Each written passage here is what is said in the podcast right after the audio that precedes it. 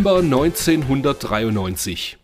Die Pet Shop Boys trällern Go West. Meatloaf schnulzt etwas von, dass er alles für die Liebe tun würde, aber das nicht. Im Kino sorgen Disney mit Aladdin und Helge Schneider mit Texas Doc Snyder hält die Welt in Atem für gefüllte Kassen. Und in Mehring bastelt ein erfahrenes Team von Videospielern das Fachmagazin für Videospiele zusammen, das eines Tages das langlebigste Videospielmagazin in Deutschland werden soll. Die Maniac. Und damit herzlich willkommen beim Retroplays Podcast, präsentiert wie gewohnt von Retroplays, deinem Marktplatz für Videospiele und Konsolen. Schau doch mal vorbei bei retroplays.com. Und vergiss nicht, wenn du 50 Spiele anbietest auf unserem Marktplatz, dann schicken wir dir Luftpolsterumschläge und Paketklebeband gratis nach Hause. Jetzt legen wir aber los mit einer brandneuen 30 Jahre alten Ausgabe der Maniac los, wo wir so tolle Highlights besprechen wie Mortal Kombat für alle und alle möglichen und unmöglichen Konsolen, für Ranger X, für Goof Troop, für Aladdin, für Zombies geben wir unsere Meinung, Senf und was wir sonst noch so zu bieten haben ab. Jetzt aber erstmal Hallo Wolfgang, grüß dich. Hallo und guten Morgen, Chris. Das war ein Intro, jetzt muss ich erstmal Luft holen. Oh, Mensch, du, die Maniac. 30 ja. Jahre Maniac. Wahnsinn. Aber vielleicht Wahnsinn. sollten wir voranstellen, die Leute, die, die, die jetzt sagen, so wie langlebigstes Magazin nie von der Maniac gehört, die Maniac hieß die ersten 15 Jahre, nee, andersrum, die Maniac war die Maniac die ersten 15 Jahre und zwar vom November 1993 bis 2008 und wurde dann umgelabelt in die M-Games oder auch M-Ausrufezeichen. Deswegen gibt es auch die sensationelle Internetdomain mausrufezeichen.de. Sehr schön. Ich kann diese Domain nicht anders lesen.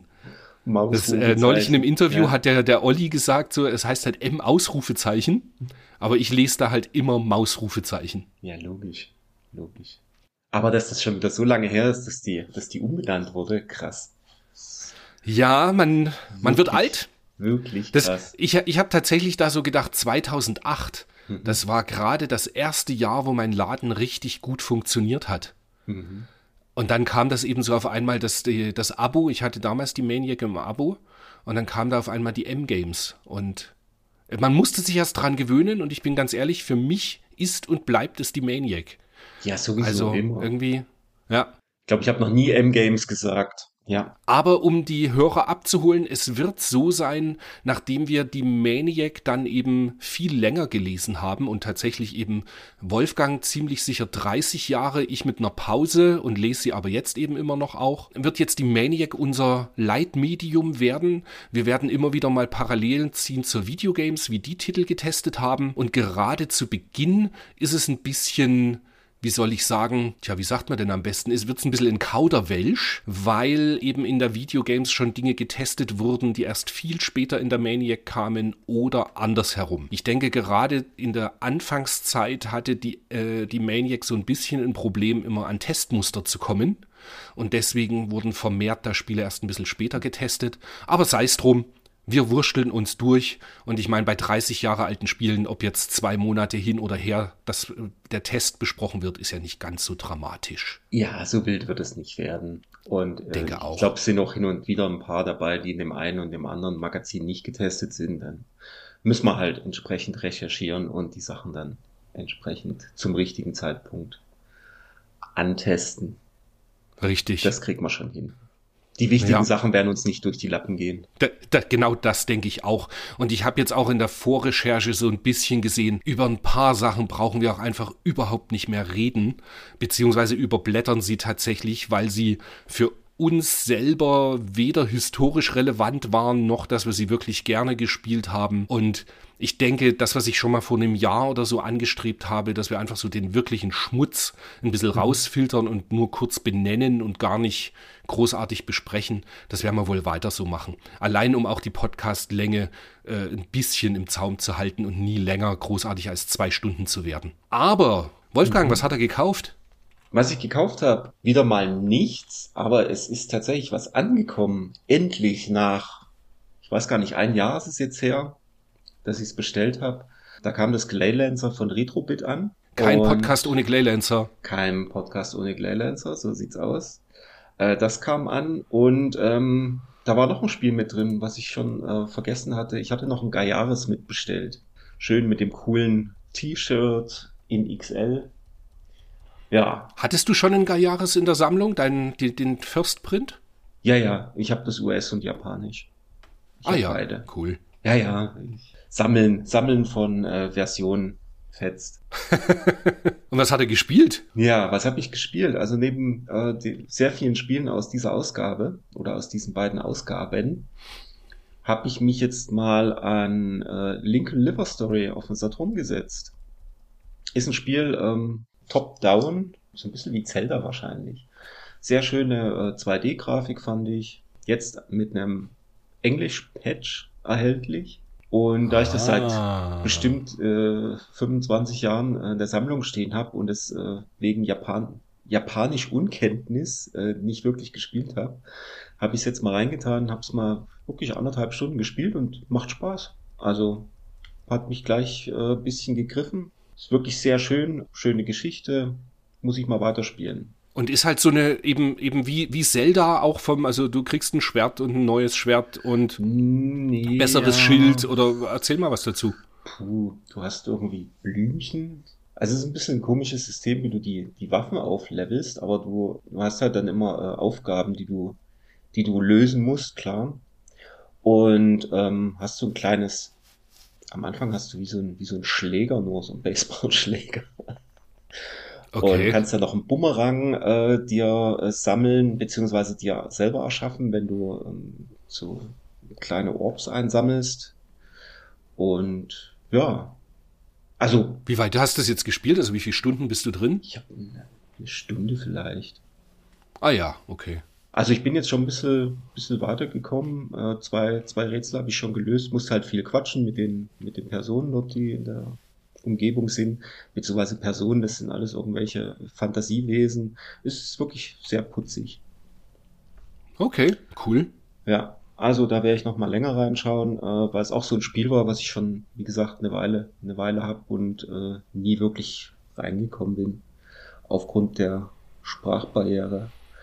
Und dann habe ich auf dem Saturn wieder ausgiebig Radiant Silvergun gespielt. Irgendwie ist es auf dem Saturn keine Ahnung.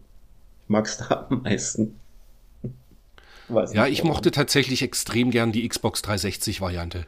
Die habe ich damals direkt am Release-Tag gekauft. Ja, natürlich, aber weiß nicht warum, aber auf dem Saturn ähm, irgendwie macht mehr Spaß. Ja, ja, es ist halt die Urversion, die du als erstes damals gekauft hast für wenig Geld und 60 ja. Mark. Naja. Beim Dynatex. ich erinnere mich an die Geschichte. Genau. Nee, war nicht Radiant Silvergun das, was du im Maniac Forum günstig abgegriffen hattest? Ja, das auch, aber ich hatte es vorher, glaube ich, schon mal beim Dynatex gekauft für günstig und dann wieder verkauft. Und ah, dann hat es mir ah. der Slochy. Slochy, genau, der Slochy hat es mir dann aus dem An- und Verkauf verkauft. Ja. Den, der hat es irgendwo gesehen, ja. Und das ist das, was ich jetzt auch immer noch in meiner Sammlung habe. Okay, cool. Du hast ähm, noch was gespielt und zwar mit mir gemeinsam. Ja, mit dir habe ich natürlich. Wir haben Bomberman im Kino gespielt. Das war Und das war ja wohl mal geil, oder? Ja. ja, also ich hatte es ja, ich glaube, im letzten Podcast so ganz leise anklingen lassen und äh, ein, ein geneigter Zuhörer hat es auch aufgenommen. Also ich hatte im Oktober Geburtstag, Anfang Oktober. Und da habe ich vier Freunde eingeladen und mit denen bin ich ins Kino gegangen hier bei uns in der Nähe. Und da konnte man äh, einen Mister anschließen und dann haben wir zu fünf das PC Engine Bomberman vier Stunden lang gespielt.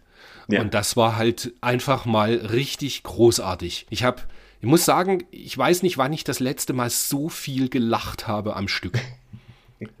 her. Ja, es war halt so richtig cool irgendwie. Die, die alten Herren, die nur am, am, am Bullshit labern, also Trash-Talk und Spaß dabei. Also es war sehr, sehr, sehr witzig. Also es war wirklich sensationell in dem Kino. Es hat äh, nach anfänglichen äh, leichten technischen Schwierigkeiten hat sie dann super funktioniert. Also es gab keine Bildabbrüche oder sonst irgendwas. Und wir haben das gespielt mit so einem Snack-Adapter mit Originalpads Und es war so genial. Also es hat Wahnsinn. Ich fand's, Ja. ich fand's mega. Also vielen Dank nochmal für die Einladung. Das war wirklich Also, richtig, richtig geil. Nicht, nicht Selbst- dafür. Es war halt echt cool, dass wir einen Termin gefunden haben, wo wir uns alle da zusammensetzen konnten. Ja. Und ja, war großartig. Und dann ganz zum Abschluss noch eine Runde Final Match Tennis, als wir noch zu viert waren, weil der Sebastian früher gehen musste. ja, genau. War das äh, auch cool. Final Match Tennis. Hab das, glaube ich, noch nie zu viert mit jemandem gespielt. Nee, ich glaube, wir haben das maximal zu zweit irgendwie Zu zweit gespielt, halt in ne? der Regel. Genau, vor, genau. vor Jahrhunderten. Ja, Aber zu und auch das war nie großartig. Also es war wirklich Ja. war, war ein, ein sehr gelungener Nachmittag im Kino. Auf jeden Fall. Ja. Oder Vormittag sogar eher. Ja, stimmt, das war morgens, 9.30 Uhr. Genau. Was eine sehr ungewöhnliche Zeit war, um im Kino zu sein. Aber das ist natürlich die einzige Zeit, wo man dort etwas äh, äh, mieten kann. Abends haben die natürlich ihre ganz normalen Kinovorführungen. Ja. Und hat mich aber wieder darin bekräftigt, ich muss schauen, wirklich ein Bomberman-Tournament aufzuziehen. Das wäre schon wirklich witzig. ja. Mal schauen. Bisschen so die, die bayerische Community zusammenbringen, die dann irgendwie da bei Bomberman irgendwie um den Pokal spielt. Mal schauen. Das ist immer so ein, ja, äh, Luftschloss ist der falsche Ausdruck, weil es ja doch diverseste Dinge gibt, die ich äh, im. Kopf hatte und dann, genau, ja, und die ich, äh, was ich damit sagen will, ist auch, es gibt immer wieder mal Ideen, die ich habe und die ich dann auch verfolge und durchführe. Mhm. Und manche lässt man halt wieder, wieder hinten runterfallen. Aber das ist eigentlich eine, die ist schon recht präsent und ich denke mal schon, dass ich das irgendwann machen werde. Ja. ja. Ja. Ich bin dabei, wenn sich's Ja. zeitlich ausgeht. Ja. Nachdem ich das jetzt einfach so schon an mich gerissen habe, ich habe auch noch ein paar Sachen gespielt. Dann ich habe Super Mario Bros. Wonder. Wan- Wonder? Wonder. Wonder? Wen, wen, wen wundert's? Natürlich habe ich mir das gekauft und gleich losgelegt. Und es ist, ich bin noch nicht sonderlich weit, ich bin erst in Level 3, aber es ist großartig. Mhm. Hat man gerade das Handy klingeln gehört? Ja. Muss raus. ja, also Super Mario Bros. Wonder. Super Mario Bros. Wonder ist wirklich sensationell. Es ist alles das, was ich mir erhofft hatte. Es ist ein super schönes 2D Jump'n'Run. Ähm, ja, ihr habt genug Tests dazu gelesen. Es ist einfach großartig. Wer, wer eine Switch hat und Oldschool Jump'n'Runs mag, es ist sensationell. Dann habe ich ähm, Shadow of the Tomb Raider gespielt und durchgespielt. Und bin einigermaßen verwundert, dass es bei dir irgendwie, weiß ich nicht, drei oder vier Podcasts jeweils ein Thema war, weil das ist eigentlich recht kurz. Aber ich gestehe auch, ich habe die ganzen äh, Hidden äh, Gräber, die es so gibt, die habe ich alle nicht Ah, gespielt. Okay. Nee, wir haben das schon so gemacht, weil ich hatte es ja alleine vor Jahren schon mal durchgespielt und jetzt hat man es nochmal äh, zusammengespielt und da haben wir tatsächlich äh, alles gelevelt und alles angeguckt und alles durchgesucht. Ja, wenn man einfach Das Lustigste durchrennt, ja, dann geht's schnell. Naja, was heißt durchrennen? Aber, also ich habe halt die Story durchgespielt. Ja, Aber das Lustige ist, ich habe diesen ganzen, äh, du kannst ja alle deine Waffen aufleveln und so, mhm. habe ich nicht eine gemacht. What? Ich habe das einfach ohne irgendwas und ich hasse dieses ganze Level-Up-System in Spielen. Ja, das geht mir auf den Senkel. Außer es funktioniert so leicht wie bei Last of Us. Ich finde das System, wie das bei Last of Us gemacht ist, so gut. Und bei Tomb Raider, ey, ich habe mich da in diesen einmal kurz da begeben, in diese ganzen verschiedenen, äh, äh, wie, wie, wie sagt man das, in die Slides halt, was man da überall irgendwie machen kann. und Ja, diese, da hatte ich, Instant Kill, also diese Kills da mit, ähm, dass es dann leiser ist und dass du äh, bei den Tieren irgendwie das Herz siehst und so weiter, dass es halt einfacher geht. Da waren schon ein paar gute Sachen dabei, aber ja, also das, da gebe ich dir recht, das ist äh, sehr, sehr umfangreich. Ja, und das, das ist irgendwie nix für mich. Da verlieren mich so Spiele immer direkt.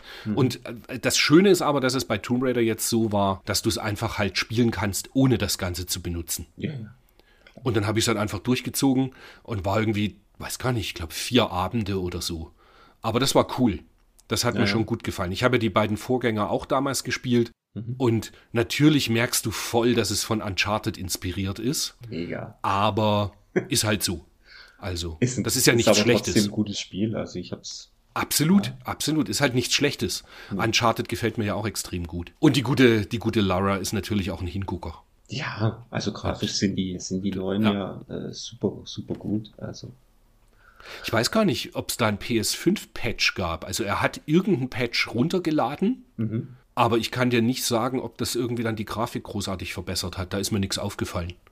Also ich meine, auf der, auf der One X gab es, glaube ich, spezielle Versionen, aber ich weiß ah, okay. nicht, ich jetzt Quatsch erzähle. Ja. ja, und dann war ich einmal so im aktuellen Spiele-Spiel-Wahn. Also mhm. für mich ist halt Shadow of the Tomb Raider schon aktuell, obwohl mhm. das ja 2018, glaube ich, erschienen ist. Und habe dann direkt Little Hope mit Little Hope weitergemacht. Das ist eins von diesen Spielen von Supermassive Games aus der, oh Gott, wie heißt es jetzt?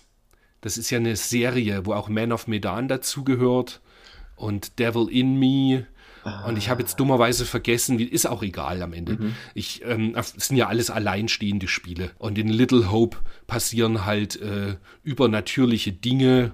Ich bin auch noch nicht so super weit drin. Gerade war irgendwie, das ist sehr, sehr am Anfang, läufst auf einer Straße. Es gab, in, nachdem du einen äh, Busunfall überlebt hast und immer wenn du in, in Nebel reinläufst, kommst du an derselben Stelle wieder raus, in der du losgelaufen bist.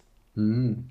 Okay. Und ist halt alles so ein bisschen mystisch und so. Aber wie gesagt, das ist gerade die erste Stunde erst, weil dann habe ich irgendwie so gedacht, ach, jetzt schaust du doch wieder ein paar andere Sachen an, wie es halt so ist. Und habe mir auf der PlayStation 3 House of the Dead Overkill gegeben. Ich erinnere und mich. Ist das geil? Ja. Das hatte ich ja gar nicht mehr so auf dem Schirm als guten Lightgun-Shooter. Aber das ist ja sensationell gut. Das, also es gefällt mir tatsächlich besser sogar als House of the Dead 2 oder so, weil einfach das Setting ist halt so Grindhouse-mäßig. Mhm. Also so, ja, diese 60er Jahre äh, Romantik, sage ich mal, ähm, vom, von der ganzen Darstellung und so. Das ist extremst geil. Es hat so äh, Kettensägen-Massaker-Vibes. Ja, genau, ganz genau. Und jetzt bin ich in der, in der zweiten Stage bin ich jetzt gerade durch. Da habe ich dummerweise den Endboss noch nicht so richtig geschafft, weil ich nicht genau weiß, was ich machen muss. Da spielst du dann so zwei Mädels, die in einem Stripclub irgendwie arbeiten und okay. latschst halt da durch die Gegend und holst die ganzen Zombies weg. Es ist wirklich großartig. Das macht richtig Laune. Und es gibt ein Bonusspiel oder mehrere Bonusspiele, so Minigames. Mhm. Und da gibt es so eins, da musst du immer äh, einfach so Wellen von Zombies, die auf dich zukommen, erlegen. Und spielst das dann eben noch auf Punkte. Und das ist auch großartig. Also cool. bin ja hin und weg. Ja, das Richtig hatten wir doch auch zusammengespielt kurz, ne? Ge genau, wir hatten es uns ja kurz Session. angeschaut. Genau, als du kurz da war, als du da warst, haben wir es uns ja kurz angeschaut. Und jetzt ist es halt so, gestern Abend habe ich gedacht, ach komm, gib ihm nochmal. Mhm. Und es ist, ja, es ist richtig cool, wenn irgendjemand Bock auf Lightgun Games hat und das ganze Setup noch hat auf der PS3, unbedingt spielen. Großartig. Und dann unbedingt, glaube ich, auch noch dieses Piratenspiel. Ich habe den Namen vergessen. Deadstorm Pirates, stimmt. Deadstorm Pirates. Also das hat mich auch, das hat, das hat mir echt Spaß gemacht. Da kommen wir nachher nochmal zu. Ah, okay. Weil wenn ich, wenn es um die gekauften Sachen geht. Ah. Und ich habe ein bisschen mit dem Mr. Core vom X68000 rumgetinkert, habe ihn so zum Laufen gebracht. Am Ende war das dann gar nicht so schwer. Man, das Einzige, was halt wichtig ist, man muss immer eine Tastatur in der Nähe haben. Hm. Nachdem es halt ein Heimcomputer ist, gibt es immer wieder mal Optionen, die du einfach nur über die Tastatur auswählen kannst. Aber habe halt so ein paar Sachen gespielt, die ich äh, ursprünglich halt zum Beispiel auf Super Nintendo, es gibt halt Phalanx für den X68000 auch, wobei das hat arg grafische Probleme. Dann gibt es äh, sehr viele Eigenentwicklungen für den X68000, weil der hatte ja eine Wahnsinns-Indie-Szene seiner Zeit, mhm. beziehungsweise auch heute noch, es kommen immer wieder mal noch Spiele für den X68000. Ja, also eine, ich denke mal, in Japan ist das eine ähnlich aktive Szene wie hierzulande mit dem Amiga. Hm, okay. Und da gibt es halt schon, ja, gibt es schon cooles Zeug. Lohnt sich immer wieder mal reinzuschauen. Und wenn man da diese D88-Files oder die HDF-Files benutzt, ist es auch wirklich quasi wie ROM anwählen und losspielen. Okay, gut. Und habe ordentlich bei, es gibt ja dieses Nemesis 90 Kai, mhm. was ja exklusiv auf X68000 ist. Und da habe ich mal ordentlich den Hintern versohlt gekriegt. Das ist so schwer. es gibt ein paar Spiele, da habe ich das Gefühl, ich habe einen Wahnsinns-Input-Lag. Mhm. Und dann hast du wieder andere Spiele, da ist das überhaupt nicht. Und oh. leider ist bei dem, bei dem Nemesis 90 ist eben genau das Problem, dass ich da ein irres Input-Lag habe und dementsprechend ist es fast unspielbar. Gefühlt. Ach, schade. Ja. Aber das, wobei an dem Core wird nicht mehr viel weiterentwickelt, obwohl der noch sehr beta ist. Ich hoffe, dass sich dem eines Tages jemand annimmt. Naja. Schön wär's. Ja, und und dann habe ich natürlich wieder mal ein bisschen was zu bieten, was alles so äh, eingekauft wurde. Zuallererst Ich habe zum Geburtstag was sehr, sehr Cooles geschenkt bekommen. Ich habe ein Buch über die History von Sunsoft bekommen.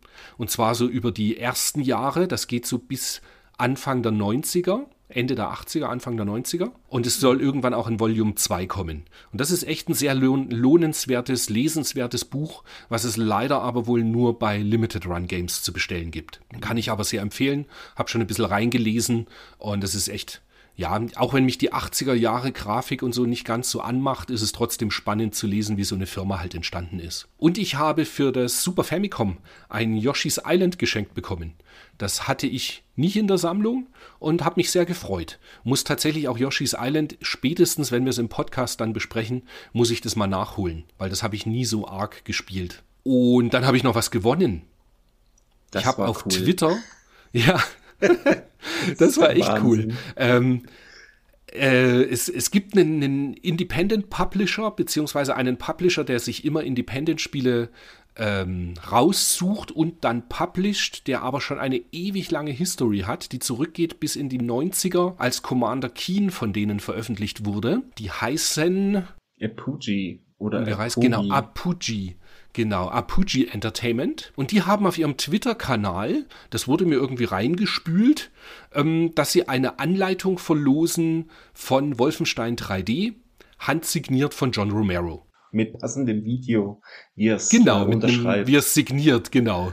Und dann habe ich abends halt nur, das war so dieses typische Retweet und Like, bla, und habe das nur so zum Spaß gemacht.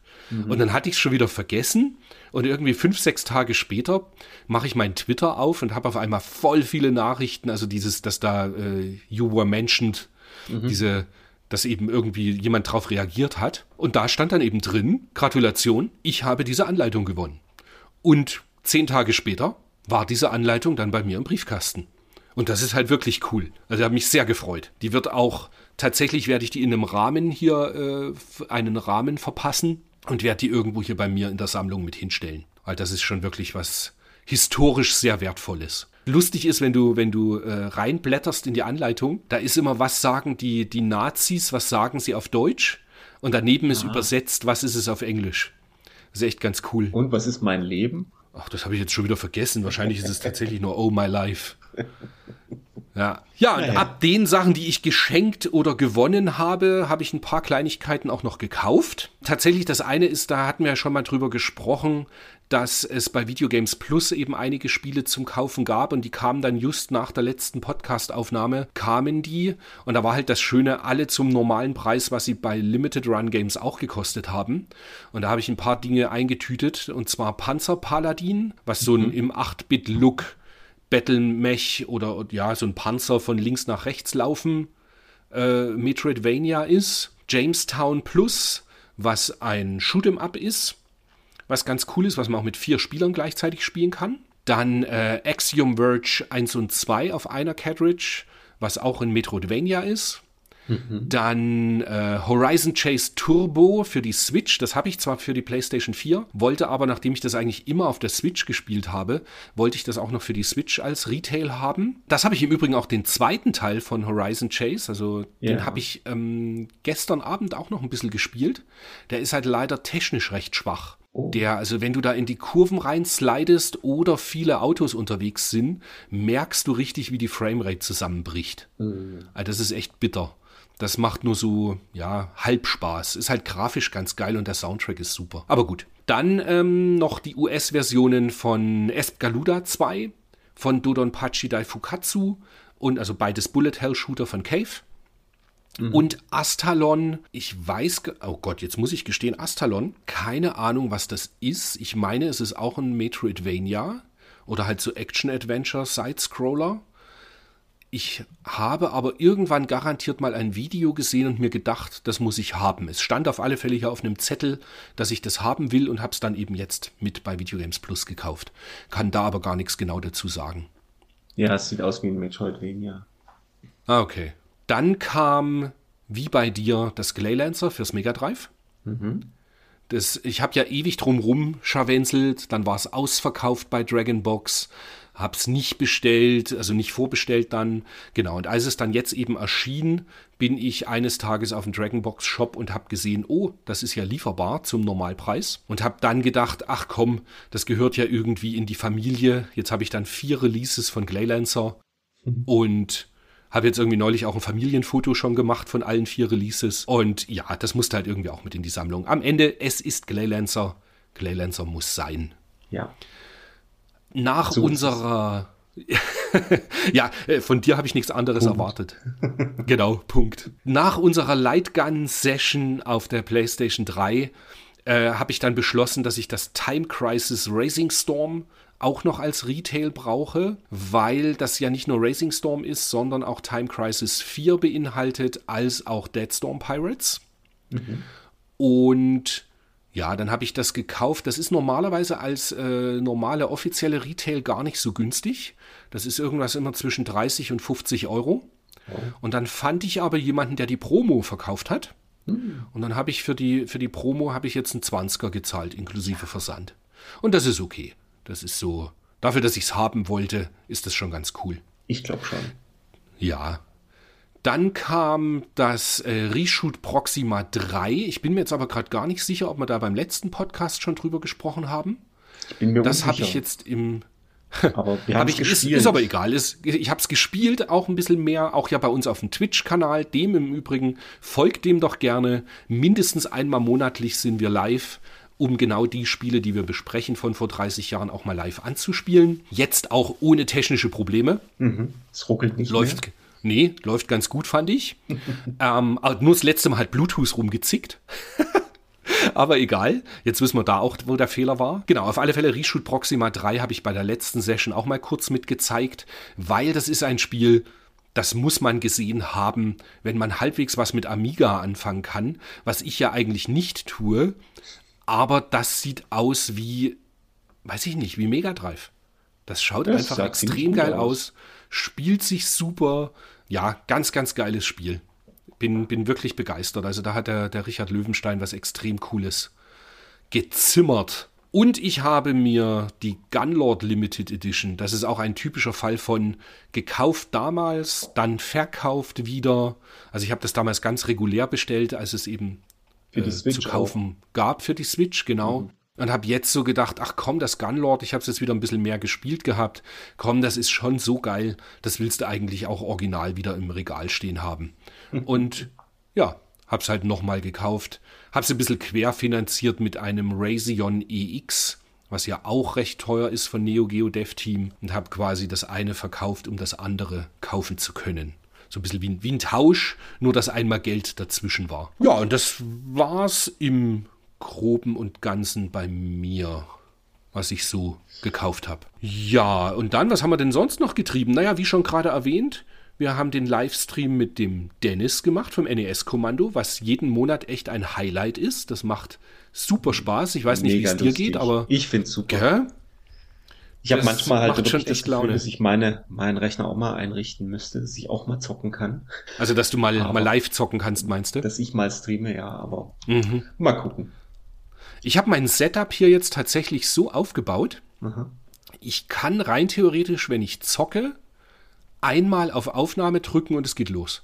Ach, geil. Weil ich habe die Elgato habe ich mittlerweile ersetzt, diese Streaming-Karte. Mhm. Gegen einen, mal sehen, wie es im Dauertest funktioniert, aber mal schnell probiert. Ich habe für 6 Dollar bei AliExpress inklusive Versand einen 1080p äh, Grabber-Stick und das ist tatsächlich nur ein Stick, das ist so groß wie ein USB-Stick. Mhm. Auf der einen Seite ist eben USB männlich mhm. und auf der anderen Seite ist HDMI weiblich. Mhm. Und das steckst du an und fertig. Fertig aus, ja. Ja, und es wurde sofort erkannt im, im Streamlabs und alles hat funktioniert. Weißt du, jetzt machst du nur Streamlabs an, live gehen, fertig. Okay. Sollte ich eigentlich öfter mal machen. Mhm. Einzige, was halt dann immer ist, man muss halt, ich denke schon, man müsste irgendwie die Kamera mit anmachen, damit man mich halt auch irgendwie noch sieht. Jetzt nur Spieleszenen, weiß ich nicht, ob das so gut ankommt, keine Ahnung.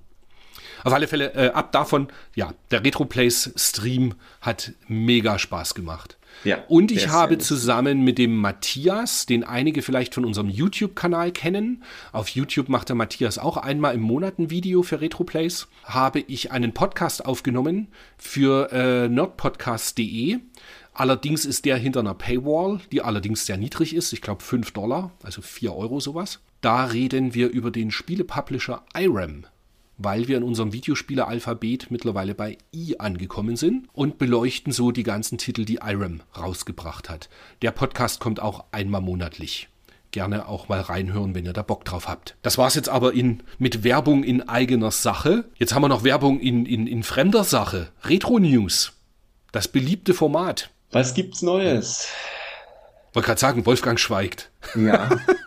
ich, ich, bin, ich bin nicht so, so up to date bei der Sache, muss ich passen. Ja. Ach komm, du pickst dir zumindest das, äh, die drei Level, die beiden drei Level Demos fürs Mega Drive. Genau. Das ZPF von den Megacat Studios, ähm, da gab es jetzt ein drei Level äh, Demo. Ähm, da war ich eigentlich bisher ganz gut gehypt. Äh, als wir es dann aber, das haben wir auch zusammen angezockt, ähm, fand es so ein bisschen so, hm, also ich war jetzt nicht, nicht besonders begeistert. Irgendwie die Farbgebung war ein bisschen komisch. Und nee, äh, bin nicht mehr so gehypt, leider. Das, das muss ich sagen. Was hatte ich zu dir gesagt? Ich finde, wenn man jetzt mal das Parallax-Scrolling rausnimmt, weil das halt wirklich in extrem vielen Ebenen ist, ja. wenn man ansonsten die Grafik nimmt, sieht es aus wie Amiga-Spiele, mhm. aber mit einer Spielbarkeit wie ein Japan-Shoot'em Up ja, es spielte sich schon gut, aber irgendwie hat mich halt wirklich die, die, irgendwie, das passte irgendwie nicht zusammen für mich. Hm, geht mir ganz genauso. Kann es nicht richtig in Worte fassen, aber. Ich habe ein bisschen die Befürchtung, dass es bei mir so wird, dass mir diese drei Level Gratis-Demo ja. jetzt einfach reicht. Und dass ich gar nicht dann den Main Release kaufen werde. Ja. Man muss ja auch irgendwie nicht alles kaufen, weißt du? Es kommen so viele Spiele raus, dass ich mir so denke, das finde ich irgendwie nur so halb gar und nur halb geil. Hm. Dann, ja, da warte ich lieber auf das, äh, wie heißt das, Irana, was noch kommen soll. Irana? Ach, das, genau. Ja, da gibt es auch eine, ja, genau. Das sieht halt großartig aus. Ja. ja. ja, und gestern ganz frisch. Es wird, äh, es ist gerade in der Mache, R-Type wird portiert aufs Mega Drive.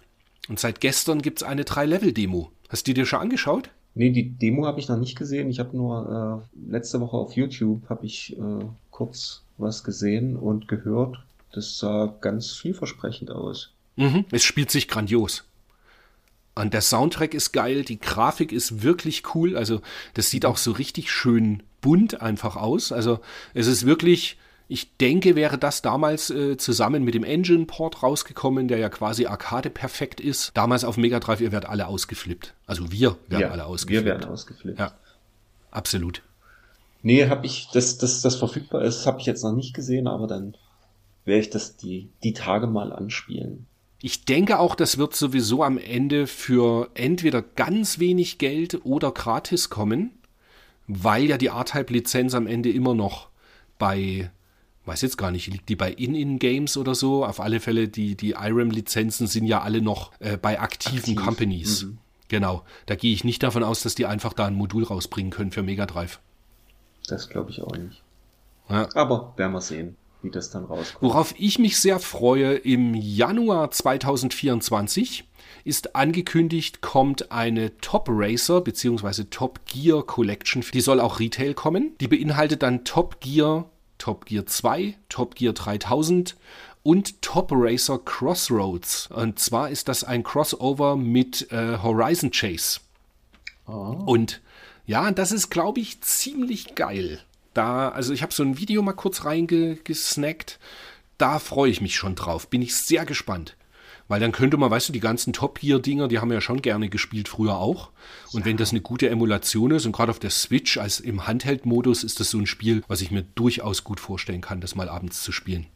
Spaßig auf jeden Fall. Ja. Richtig, richtig. Alle Leute, die ein Polymega sich vorbestellt haben, was ja wohl möglich war ab Februar 2017, beziehungsweise habe ich da so die ersten Infos gefunden. Angeblich kommt man mit der Produktion voran und bis Ende 2023 sollen nun alle Vorbestellungen verschickt werden. Bin sehr gespannt, ob das nur ein Lippenbekenntnis ist oder ob es wirklich stattfinden wird, weil das wurde schon mehr als einmal wohl behauptet. Also ich bin selber nicht betroffen. Ich habe es eben nur gelesen, dass es mehr als einmal wohl schon behauptet wurde, dass jetzt endlich alle Vorbestellungen ausgeliefert werden. Bleibt spannend. Ich finde es immer noch krass, weil ich finde so ein bisschen, das Polymega hat sich aufgrund der Wahnsinns-FPGA-Entwicklung jetzt so ein bisschen überdauert. Ja, schon so ein bisschen. Ne? Ich meine, es ist jetzt auch sechs Jahre her. Ähm, es war eigentlich immer eine coole Sache. Ich hatte es auch immer ein bisschen im Blick, aber irgendwie unterm Strich. Ich kann verstehen, man kann halt einfach seine Original seine Original-Cartridges und CDs verwenden. Gerade für Saturn und PC Engine Original-CD ist natürlich cool. Oder auch Mega-CD. Ja. Bei den Cartridges finde ich es immer so ein bisschen komisch, weil die, es gibt viele Nutzer, die ich so kenne, die eben sagen, ja, ja, und von, vom Analog, sie können ja ihre Original-Cartridges dann verwenden und am Ende haben sie trotzdem ein Everdrive drinstecken. Oder haben es gehackt mit dieser Custom-Firmware, dass du von SD-Karte alle ROMs spielen kannst. Also da ist für mich dann einfach schlicht kein Unterschied mehr zum Mister. Da kann ich auch gleich einen Mister verwenden. Ja, ich meine, ich verwende bei mir die Original-Hardware quasi zum, zum immer mal testen äh, von den Spielen, die ich kaufe. Aber ansonsten ist es halt äh, viel, viel einfacher. Einfach da hat man es bei mir recht leicht. Ich kaufe die Spiele, stelle sie in den Schrank und sie ja. sind tatsächlich ungetestet, weil ich die Hardware nicht mehr aufbaue. Die Hardware ist halt hier in Kartons und ich baue das in der Regel nicht mehr auf. Naja. Ey. Dann, es kommt von Spacebot Interactive, die sehr viele Gameboy und Gameboy Color Spiele so veröffentlichen, kommt Dracula Dark Reign für den Game Boy Color. Und es wird ein klassisches Castlevania sein, also kein äh, quasi Metroidvania, mit, mit Suchen und so weiter, sondern wohl recht geradlinig. Mhm. Und es kommt mit der offiziellen Stokerverse Project Lizenz. Bedeutet, es gibt eben zu diesem äh, Stokerverse, das alles sowas mit Horror zu tun hat, eben so eine, es gibt auch eine Website dazu, ähm, eine Ansammlung von allem, was halt mit Bram Stokers Dracula zu tun hat. Und die haben die offizielle Lizenz dazu bekommen, dass sie das eben auch äh, Bram Stokers Dracula äh, Dark Rain nennen dürfen was ich irgendwie ganz spannend fand. Dann, der Saturn bekommt von Fans ein Survival-Horror-Spiel, was sehr ähnlich ist zu Silent Hill, zumindest so, was ich im Video gesehen habe. Das Spiel heißt Cold Case und ähm, ja, hat halt es ist sehr ähnlich, also auch so mit Nebeleffekten und so bizarre Gegner, die irgendwie äh, auf, auf, äh, mit vier Beinen umeinander laufen oder so, weißt du? Ganz, ja, so, so, so komische Kreaturen. Und es ist aber noch in einem absoluten Beta-Stadium. Und es gibt ein Video und man kann auch äh, eine Demo runterladen, tatsächlich schon, die oh. ich allerdings noch nicht gespielt habe. Okay. Aber das, was ich da eben an Footage gesehen habe, da blendete es eben dann auch die ganze Zeit immer so Developer-Nachrichten äh, mit ein und so, weißt du, man kennt das ja. Ja, ja, das ist ja kein Problem. Und ja, genau, prinzipiell ist es kein Problem, aber das eben nur um zu sagen, es ist wirklich noch absolut Early Stage, mhm. aber sieht schon mal vielversprechend aus. Cool. Ja. Gucken. Jetzt noch was Enttäuschendes. Es mhm. ist die Metal Gear Solid Collection erschienen und zumindest, als, also es ist ja an sich Metal Gear Solid 1, 2, 3 soll das beinhalten, zumindest laut Cover. Und Metal Gear für den MSX, Metal Gear 2, Solid Snakes für NES und Snakes Revenge. Das sind als, die sind als Boni enthalten. Mhm. Der große Witz ist aber, dass die Boni sind alle auf der Cartridge und Metal Gear Solid 1, 2, 3 musst du runterladen. Die sind nicht auf der Karte.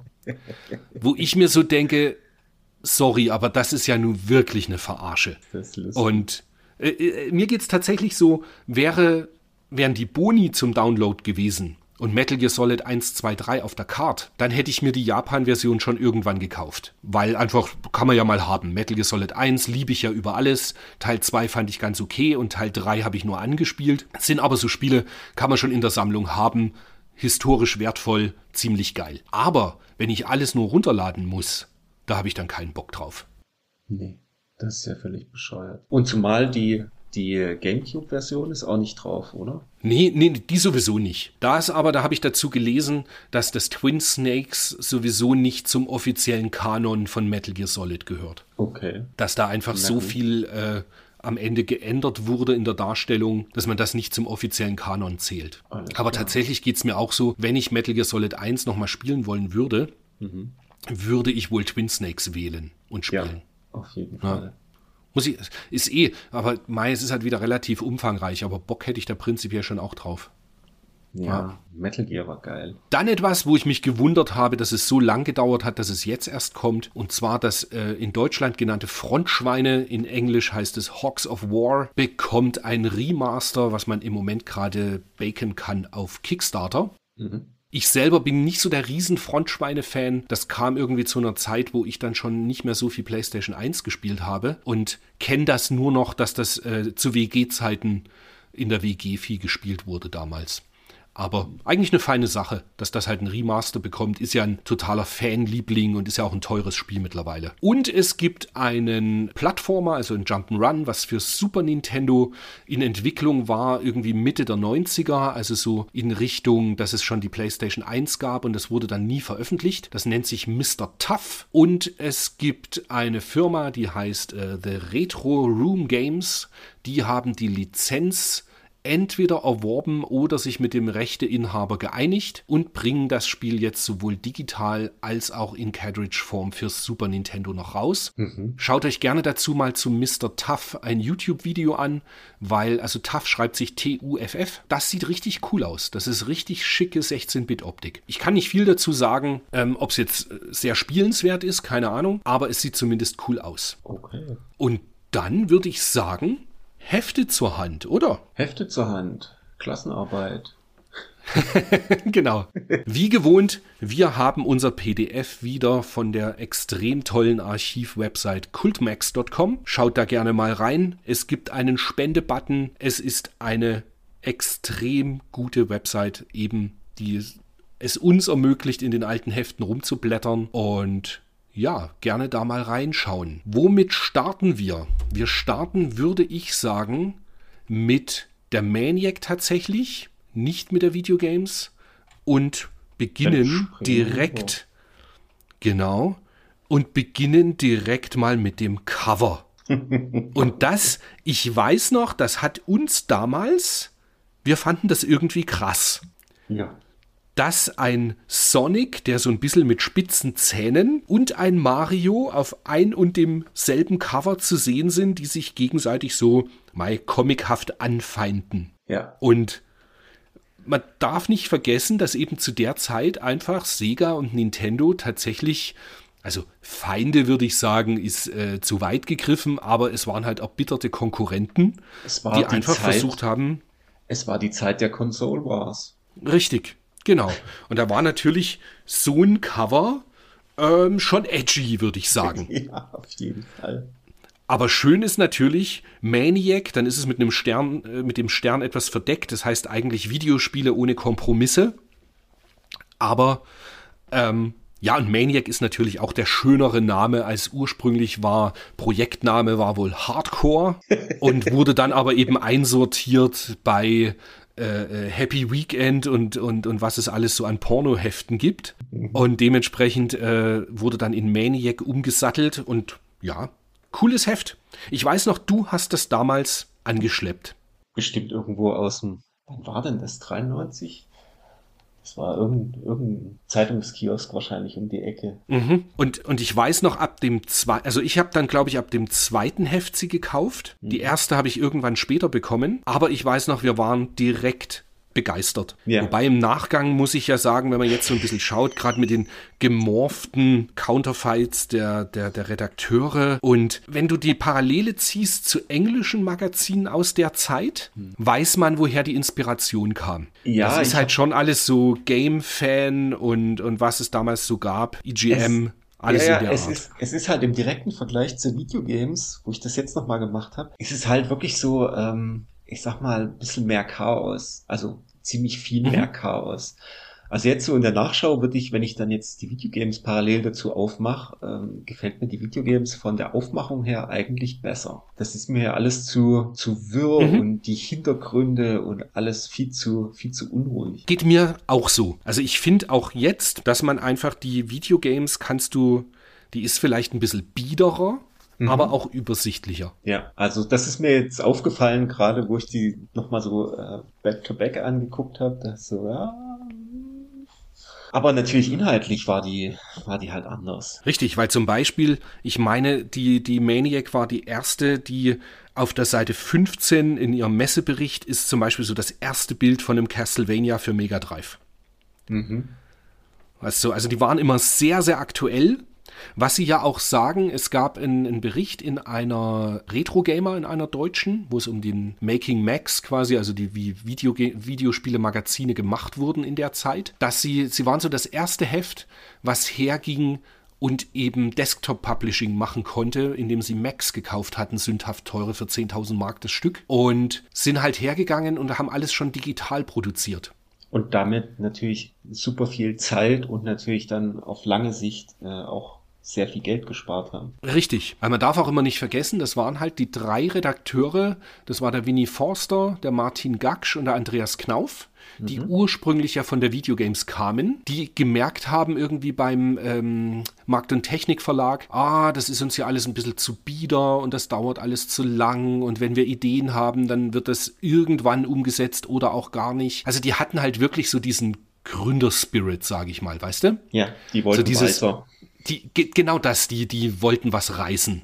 Mhm. Und da ergab sich halt, dass die drei sich zusammengetan haben und die Cybermedia GmbH gründeten, dann den äh, Ingo Zabrowski noch mitgenommen haben als ersten angestellten Redakteur. Und dann ging das los. Und wie ich den Berichten entnehmen konnte, war halt das Geile so, Sie haben, und das ist auch so dieser Gründerspirit, sie wussten schon ganz genau, A, was sie wollten und B, dass es zu Beginn mit der Finanzierung halt schwierig, schwierig werden könnte, nutzten aber eben ihre guten Kontakte und haben so Sachen gemacht wie den Konami Games Guide, dieses Lösungsbuch, ich weiß nicht, ob du das noch kennst. Ja, ja, das haben sie das halt noch. geschrieben. Dann hat der Ingo Zabrowski dieses Mega-CD-Buch geschrieben. Was ich natürlich Dann haben hab. sie für den, mh, dann haben sie für den Weltbildverlag, haben sie irgendwie immer Werbeanzeigen auch äh, äh Artikeltexte dazu verfasst. Immer, ne? Genau, so Katalogtexte das ist halt so das Abgefahrene, weißt du, sie sind halt hergegangen und haben gewusst, irgendwie müssen wir es finanzieren, also äh, nehmen wir quasi Nebentätigkeiten noch an, um unser Hauptprojekt stemmen zu können. Mhm. Und wie der Winnie Forster wohl gesagt hat, es war immer zwei Wochen war Maniac, die produziert wurde, und zwei Wochen haben sie für die anderen Projekte jeden Monat investiert. Und ich meine, der Erfolg gab ihnen am Ende recht. Am Anfang hat das Heft wohl recht wenig verkauft. Ja dass sie wirklich ein bisschen enttäuscht waren und gar nicht so richtig wussten, wie es weitergehen sollte. Sie hätten mal die Hefte aufheben sollen, mhm. weil gerade die ersten Hefte sind mittlerweile wirklich gesuchte Sammlerexemplare. Sollte ich meine auch mal suchen, die ersten. in irgendeinem Keller liegen die noch. Ja, und dann würde ich sagen, das zur Vorgeschichte der, der Maniac M-Games. Und wir steigen mal gleich ein, oder? Mit den Spieletests. Genau. Oder hast du in den News großartig was gefunden, über das du sprechen möchtest? Nö. Da war nicht so, gell? eigentlich nichts drin.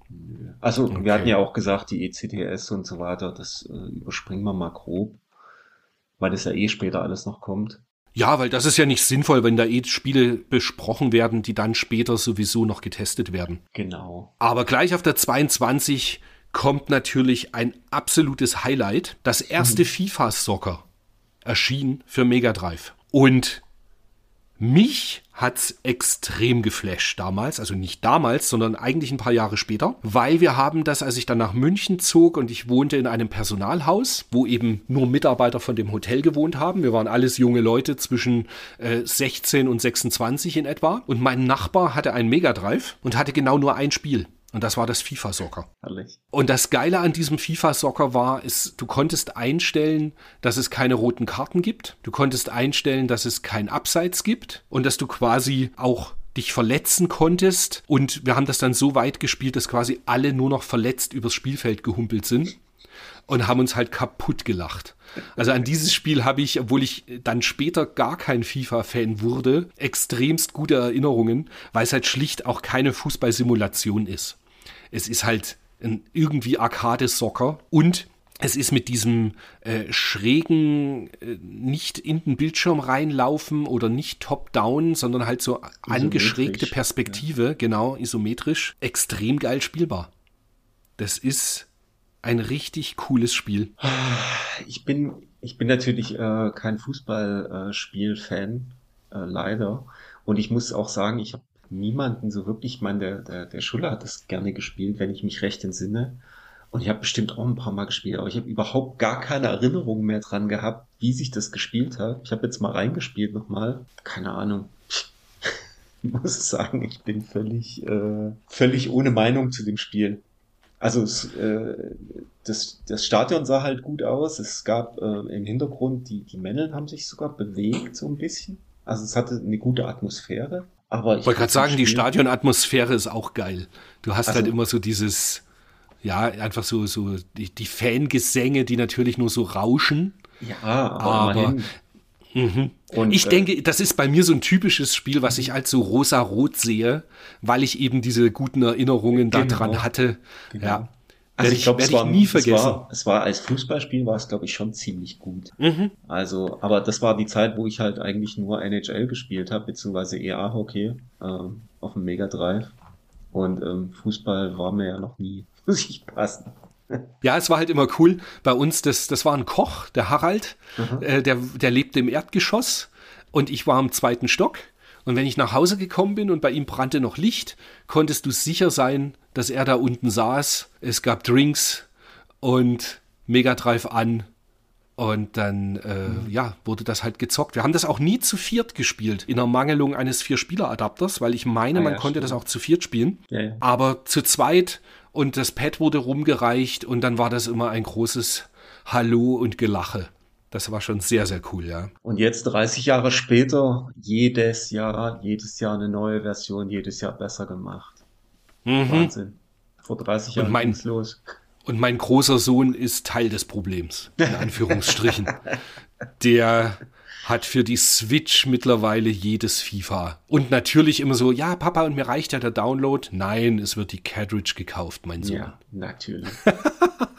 ja, gar nicht erst hat tatsächlich lassen. Genau, gar nicht genau das, genau das. Ja, aber dann wirst du ja auf Seite 26 mit NHL Hockey 94 ganz gut bedient, oder? Wobei ich natürlich auch sagen muss, dass ich das natürlich auch nicht habe, weil ich immer nur EA-Hockey gespielt habe. Das, na, EA-Hockey war das erste dann, oder? Das war tatsächlich das allererste. Und äh, das sind ja dann hier dann nur, die NHL sind ja dann die, die Updates mit äh, aktuellen Spielern und irgendwie ein bisschen irgendwie ein paar Kleinigkeiten angepasst. Da ging das ja schon los, dass es jedes Jahr eine neue Version gab. Aber mhm. am Spiel an sich hat sich da ja nicht viel geändert auf dem Mega Drive. Also für mich war das, das NHL 94 kein, kein Musskauf. Also wir haben es auch nie zu viert gespielt. Nee, das haben wir nie zu viert gespielt, stimmt. Nee, und ja. das 94er hatte ich auch nie. Ich habe nur, fürs Mega Drive habe ich immer nur das erste EA-Hockey. Ein anderes habe ich War nicht das gekauft. 94er dann auch das, was für Super Nintendo kam? Wo wir dann gelacht haben, weil das so nämlich auf dem Super Nintendo, es war, genau, es war ja. ein, ein, ein, Sportspiel und es hat geruckelt. Ja. Also das war wirklich ein bisschen lächerlich. Ich weiß nicht, irgendeins kam dann, ich glaube die, die 93 oder 94, das war das nicht schon das zweite Update? Gab es nicht auch NHL 93? Ich naja. kann es dir nicht sagen, war überhaupt nicht meine Serie. Ich weiß nur, ich habe äh, das EA-Hockey, wie sagt man so schön, bis zum Abbrechen und noch mehr gezockt. Also das, mhm. das ist, glaube ich, eins von den Modulen, die wirklich am meisten bei mir Modulschacht waren. Auch weil es eins der ersten Spiele war, die ich überhaupt fürs Mega Drive hatte. Ja. Und, äh, und immer schön C-Hämmern. C-Hämmern beim Boxen. Immer Gas geben, genau. immer in die Knochen rein. Genau. Ja. Also, ja, von daher äh, zu dem 94er Update äh, kann ich, kann ich so nicht sagen, weil es mich in dem Sinne gar nicht äh, wirklich interessiert hat, weil dort stand immer nur, ja, neue Leute, die Leute interessieren mich nicht, weil Profi ist mir völlig egal gewesen. Und ähm, mir hat das EA-Hockey völlig gereicht. Komisch, ne? Nee, finde ich nicht, weil das ist ja, du ganz ehrlich, wenn du es bei mir jetzt schaust, wenn wir FIFA spielen, ja. ähm, auf der Switch, ob ich da jetzt das 2018er spiele oder das, Uf, äh, das FC24 jetzt. Gut, FC24 sieht wirklich besser aus, aber bis zum 23er, mhm. das macht für mich alles keinen Unterschied. Aber das liegt halt, mein, da will man ja niemandem zu nahe treten. Ich habe da einfach auch schlicht nicht die Ahnung davon. Da bin ich so total Casual-Spieler und, und guck da nur so mit einem Auge hin. Ja, auf Seite 28 kommt jetzt einer von den Tests, die wir schon mehr besprochen haben in der letzten Ausgabe, weil äh, Shinobi 3 in der Videogames früher getestet wurde. Mhm. Ich bin ein bisschen verwundert, also A, das, die Fratze von Winnie Forster ist Mein Gott, das ist echt gewöhnungsbedürftig. Ja, das ist Aber- halt auch ein Kind seiner Zeit, diese, dieses Ja. Morphing und so weiter. Man konnte es halt machen und äh, dann war es halt mal witzig. Ich bin über das Fazit ein kleines bisschen verwundert, Mhm. weil sie schreiben, äh, stilvolles Action Jump'n'Run, grafisch eng am klassischen ersten Teil. Mhm. Und das sehe ich ein bisschen anders. Ich finde immer noch, Shinobi 3 sieht halt viel besser aus als der erste Teil. Der erste Teil sah super gut aus, ist gar keine Frage. Also das Revenge of Shinobi. Aber der, der, der Nachfolger, eben der jetzt hier besprochen ist, ist grafisch schon noch mal eine ganze Schippe dicker. Ja, das auf jeden Fall. Dementsprechend Das war ich da ein bisschen verwundert. Ja. Also gerne, wer unsere Meinung da noch nicht gehört hat, gerne dann den, die Ausgabe 41 ist das, glaube ich, vom Podcast, die, Oktober, die Spiele des Oktober 93, da Mhm. reinhören. Da walzen wir das etwas näher aus. Schaut euch am besten auf YouTube nicht an, wie ich es spiele, weil ich habe kläglich versagt irgendwie an dem Tag. Das war, es Der war einfach nicht mein, Nee, aber soll ich, soll ich dir was sagen, was ich extrem merke? Ja. Wenn wir abends um neun das erst aufnehmen, da bin ich halt mit einem Auge schon fast im Bett. Da liegst du schon eine halbe Stunde im Das- Bett. Ja, ja. Na, nicht ganz, aber das ist mir, ich bin da wirklich müde schon. Wenn ich nachmittags Dinge anspiele oder so, ist das immer ganz was anderes. Das ist krass. Ist halt so. ja, ja. Ja, dann sind wir auf der Seite 30. Nachdem wir Seite 29 ist aber auch cool. Die Werbung von Anime Connection of Germany, oder? Sind das die? Ja, ja. Games Syndicate, genau. Mit einem schönen großen Bild von ähm, Doomed Megalopolis Megalopolis. ist das. Ja, Seite 30, Gunster Heroes. Auch das besprochen in Ausgabe 41 schon. Was halt an der Maniac cool war, äh, dass die so, ähm, sag mal, so Worte oder so, so Punkte ähm, markiert haben im Text und dann quasi wie so einen kleinen Link an die Seite so ein bisschen eine Erklärung dazu hatten. Das fand ich immer cool. Das ist mir beim Durchblättern so aufgefallen, dass das was war, was äh, es auch abgehoben hat von, von den Videogames. Also so dieses, Mhm. wie so ein, ja, keine Ahnung, so ein Breakout irgendwie, kleine Vertiefung. So ein bisschen wie bei Wikipedia, du klickst dann auf Waffen und hast dann äh, nähere Infos zu den Waffen. Und sie haben halt auch schon so kleinere, also im, im Meinungskasten sagt der Winnie ja gleich als erstes, Mhm. äh, Gunster Heroes wurde als das erste Sega-Spiel ehemaliger Konami-Programmierer angekündigt. Sollte der actionreiche Zwei-Spieler-Tumult wirklich von Überläufern stammen, hat Sega einen guten Fang gemacht. Also weißt, die hatten schon quasi so diese Insider-Infos, Mhm. die, weil für uns war das so, mei, ist halt von Sega. Ja, genau. Aber die hatten das schon so, hey, Trasher sind ehemalige Konami-Programmierer. Was heute so für uns quasi so Allgemeinbildung so ein bisschen ist, war für uns damals natürlich total neu und spannend und mit 87 Prozent auch extrem geil bewertet. Und Ja. auch da reinhören in, in, in die 41. Es ist ein tolles Spiel, macht mega Laune. Jetzt haben wir aber einen Test auf Seite 32. Der ist noch nicht auf der Videogames getestet. Genau. Auf der Videogames getestet? In der In der Videogames Videogames. getestet.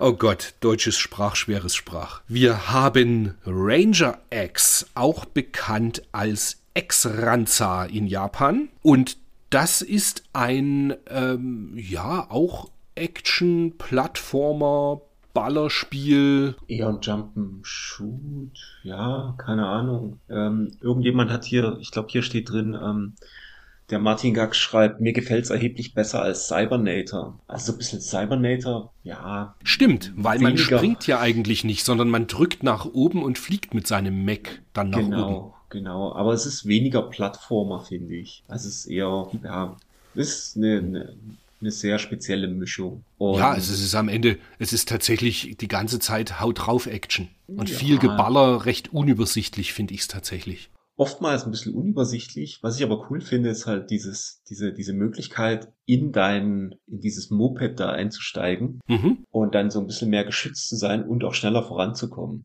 mhm. Das, Was das ich erwähnenswert finde, cool. Mhm. es kommt von einer Firma, die heißt GAU Entertainment, Mhm. die später von Nex Entertainment aufgekauft wurden. Und das ist so ein, äh, wie, wie nennt man diese Firmen? Äh, Shadow Developer. Mhm. Also die haben das, äh, die haben in, äh, immer Auftragsarbeiten für andere Firmen gemacht. Die haben zum Beispiel dann später auch, also die Firma gab es sehr, sehr lang. Die haben eben auch ähm, so Sachen gemacht wie Resident Evil Code Veronica X für den GameCube dann. Oder äh, Shining Soul und Shining Soul 2 für den Game Boy Advanced. Und Time Crisis in der Arcade kommt, äh, Time Crisis 3 in der Arcade kommt auch von GAU Entertainment, beziehungsweise dann eben Nex Entertainment. Ja. Das fand ich ganz spannend, weil ich nämlich, äh, ich habe meinen Mister angeschalten und habe mich gewundert, was GAU Entertainment sein soll. Und habe dementsprechend da mal kurz nachgelesen. Witzig, ich habe jetzt auch nochmal nachgeguckt. Äh, Little Liver Story ist tatsächlich auch von denen. Also von Mhm. Next Tech, genau. Genau. Witzig. Oder auch Time Crisis Racing Storm, von dem wir es vor uns auch schon hatten. Ja, lustig, Ja. ne? So ein, genau, ist quasi so wie Tosse, die es ja gibt für Nintendo, Ja. die extrem viel für Nintendo machen, ist es quasi äh, GAU Entertainment seinerzeit wohl bei Sega-Sachen gewesen. Ja, spannend. Und ja, also ich habe lustigerweise, ich bin erst überhaupt nicht reingekommen in das Spiel. Und dann hatte ich aber halt im Google Sheet gelesen, so deine Meinung, dass du es ganz cool findest und äh, grafisch ansprechend und so, dass ich dann gedacht habe, Mensch, das kann doch nicht sein, dass du da so gar nicht reinkommst. Und habe es mir dann doch noch mal ein bisschen in Ruhe angeschaut. Und tatsächlich, also grafisch ist es natürlich echt ein Feuerwerk. Das sieht extrem geil aus. Ich habe ein bisschen ein Problem damit, mit diesem, dass der A-Knopf nach links schießt, der C-Knopf nach rechts. Das hin und her zu switchen irgendwie. Das weiß ich nicht. Aber ja, es ist grafisch geil. Würde ich es jetzt noch mal spielen? Ich weiß es nicht. V- Vielleicht gucke ich es mir noch mal an, ein bisschen in Ruhe. Aber ich habe es halt nur bis in die dritte Stage geschafft.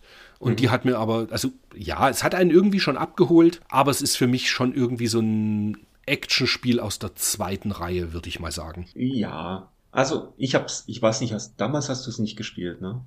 Nee, gar nicht. Ich habe das damals, ähm, weil mich die Grafik äh, ja ganz ganz gut geholt hatte, hatte ich das damals irgendwann mal als äh, US-Cartridge in die Hände gekriegt und habe das auch eine Weile gespielt und das war ja auch das erste Spiel, wie es auch hier steht, ähm, was was das Sechs-Button-Pad unterstützte Ah, okay. und ich fand das mit dem Links-Rechts-Schießen sehr cool, auf jeden Fall. Und ähm, es, es war halt äh, ja so ein bisschen taktischer. Konntest ja da, da schön rumballern, aber wieder zurückgehen und hin und her. Ja, aber dafür, dass es taktisch sein sollte, Aha.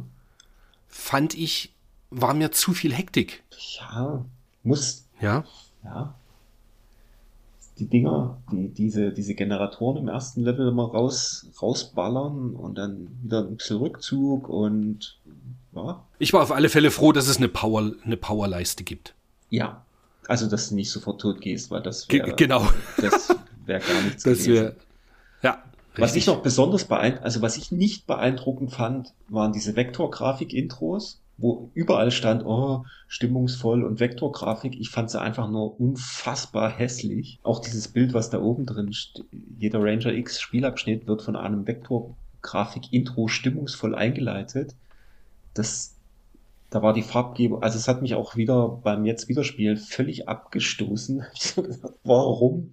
Also, nein, es sieht, sieht wirklich gut aus, das Spiel. Und dann diese Dinger, keine Ahnung, warum man das eingebaut hat. Aber was mich total abgeholt hat, der dritte, der zweite oder dritte Level, wo du da vor diesen, vor diesen Toren quasi lang rollst oder langläufst. Ich weiß nicht, ob du so weit warst. Na, ich war nach diesem, was man rechts oben sieht, man diesen großen Battle-Mech, den habe ich erlegt. Das ist der erste, genau. Genau, und danach die Stage war ich noch, da ist man in so einer Höhle, die Parallax-Scrolling hat. Ah, diese Höhle, genau, wo du immer die, die Power-Generatoren kaputt machen musst, um weiterzukommen, genau. Genau, dort war ich dann irgendwann raus. Ah, und der nächste Level, das wäre dann der gewesen. Ähm, ich glaube, in der Videogames, in irgendeinem Test hatten sie das. Und da hast du auch hinten im Hintergrund hast du wie so Silos, die ähm, offen sind. Und wenn du da dran vorbei rollst, dann äh, scrollen die so perspektivisch an dir vorbei. Es sieht super geil aus. Also das fand ich auch, wo ich es wieder jetzt gespielt habe, fand ich es wieder so cool, wie gut es aussieht. Dieser Tiefeneffekt, weißt du, was ich meine? So, Mhm. als würdest du halt wirklich in den Hintergrund reingucken und wie so ein Trichter, der dann nach links, rechts sich dann perspektivisch richtig äh, ein, einordnet. Also das, das fand ich sehr beeindruckend. Ja, also ich Ja. werde nicht, nicht warm damit so richtig. Es ist einfach, es ist okay. Ich, vielleicht schaue ich sogar doch noch mal rein, aber ja, irgendwie schwierig für mich. Keine Ahnung. Ja, klar. Also ich fand's, ich fand's, fand's cool. Kann man sich auf jeden Fall mal angucken. Ist, wie gesagt, es ist nicht einfach nur nach rechts irgendwie äh, rennen und alles, alles platt machen, sondern ähm, man hat halt, wie gesagt, ähm, da dieses kleine Moped, wo man sich draufstellen kann, wo man reingehen kann in das Moped, dass man schneller vorankommt, muss halt zum Schießen wieder rausgehen. Ein bisschen ungewöhnliches Spiel, kann man sich auf jeden Fall mal angucken. Und wie gesagt, ähm, grafisch wirklich äh, sehr gut. Und dann auch in einem späteren Level noch, da gibt es dann so, so ein Waldlevel.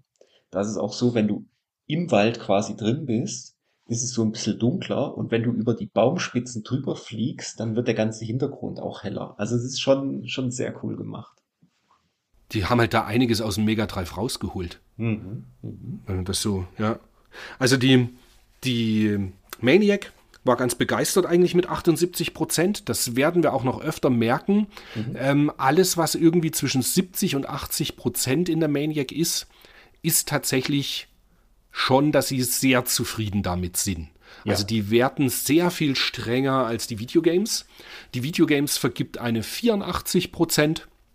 Findet es auch super. Sagt aber auch, dass es am Anfang noch recht gemächlich und altbacken ausschaut. Mhm. Was irgendwo stimmt und ein bisschen chaotisch ist. Aber ja, also prinzipiell, ich meine, die Presse ist sich einig. Wahrscheinlich liege ich einfach nur falsch, weil ich es nur so halb gut finde. Ja. Ja, jetzt kommen wir wieder das, wir gehen einfach drüber. Seite 34 ist Babsi getestet, das hatten wir schon. Mhm. Thunderhawk hatten wir im letzten Heft. Sylphid hatten wir im letzten Heft. Aber es ist auch mal wieder Klassikerzeit, was, obwohl es einige, mehr ein Hidden Gem schon fast, das haben nicht so viele auf dem Schirm. Seite 37, Goof Troop wird mhm. getestet mhm. und ist eines der ersten Spiele von Shinji Mikami, der später populär wird mit Resident Evil bzw. Biohazard. Goof Troop kommt exklusiv für Super Nintendo, ist ein, ich sag mal, Zelda-inspiriertes Adventure, in dem man ähm, Goofy spielt, beziehungsweise, jetzt geht's los, ich und meine Comic-Kenntnisse. Man spielt, ah, seinen Neffen, Max, spielt man, kann man auch spielen, mhm. hat nämlich einen Zweispieler-Modus. Mhm.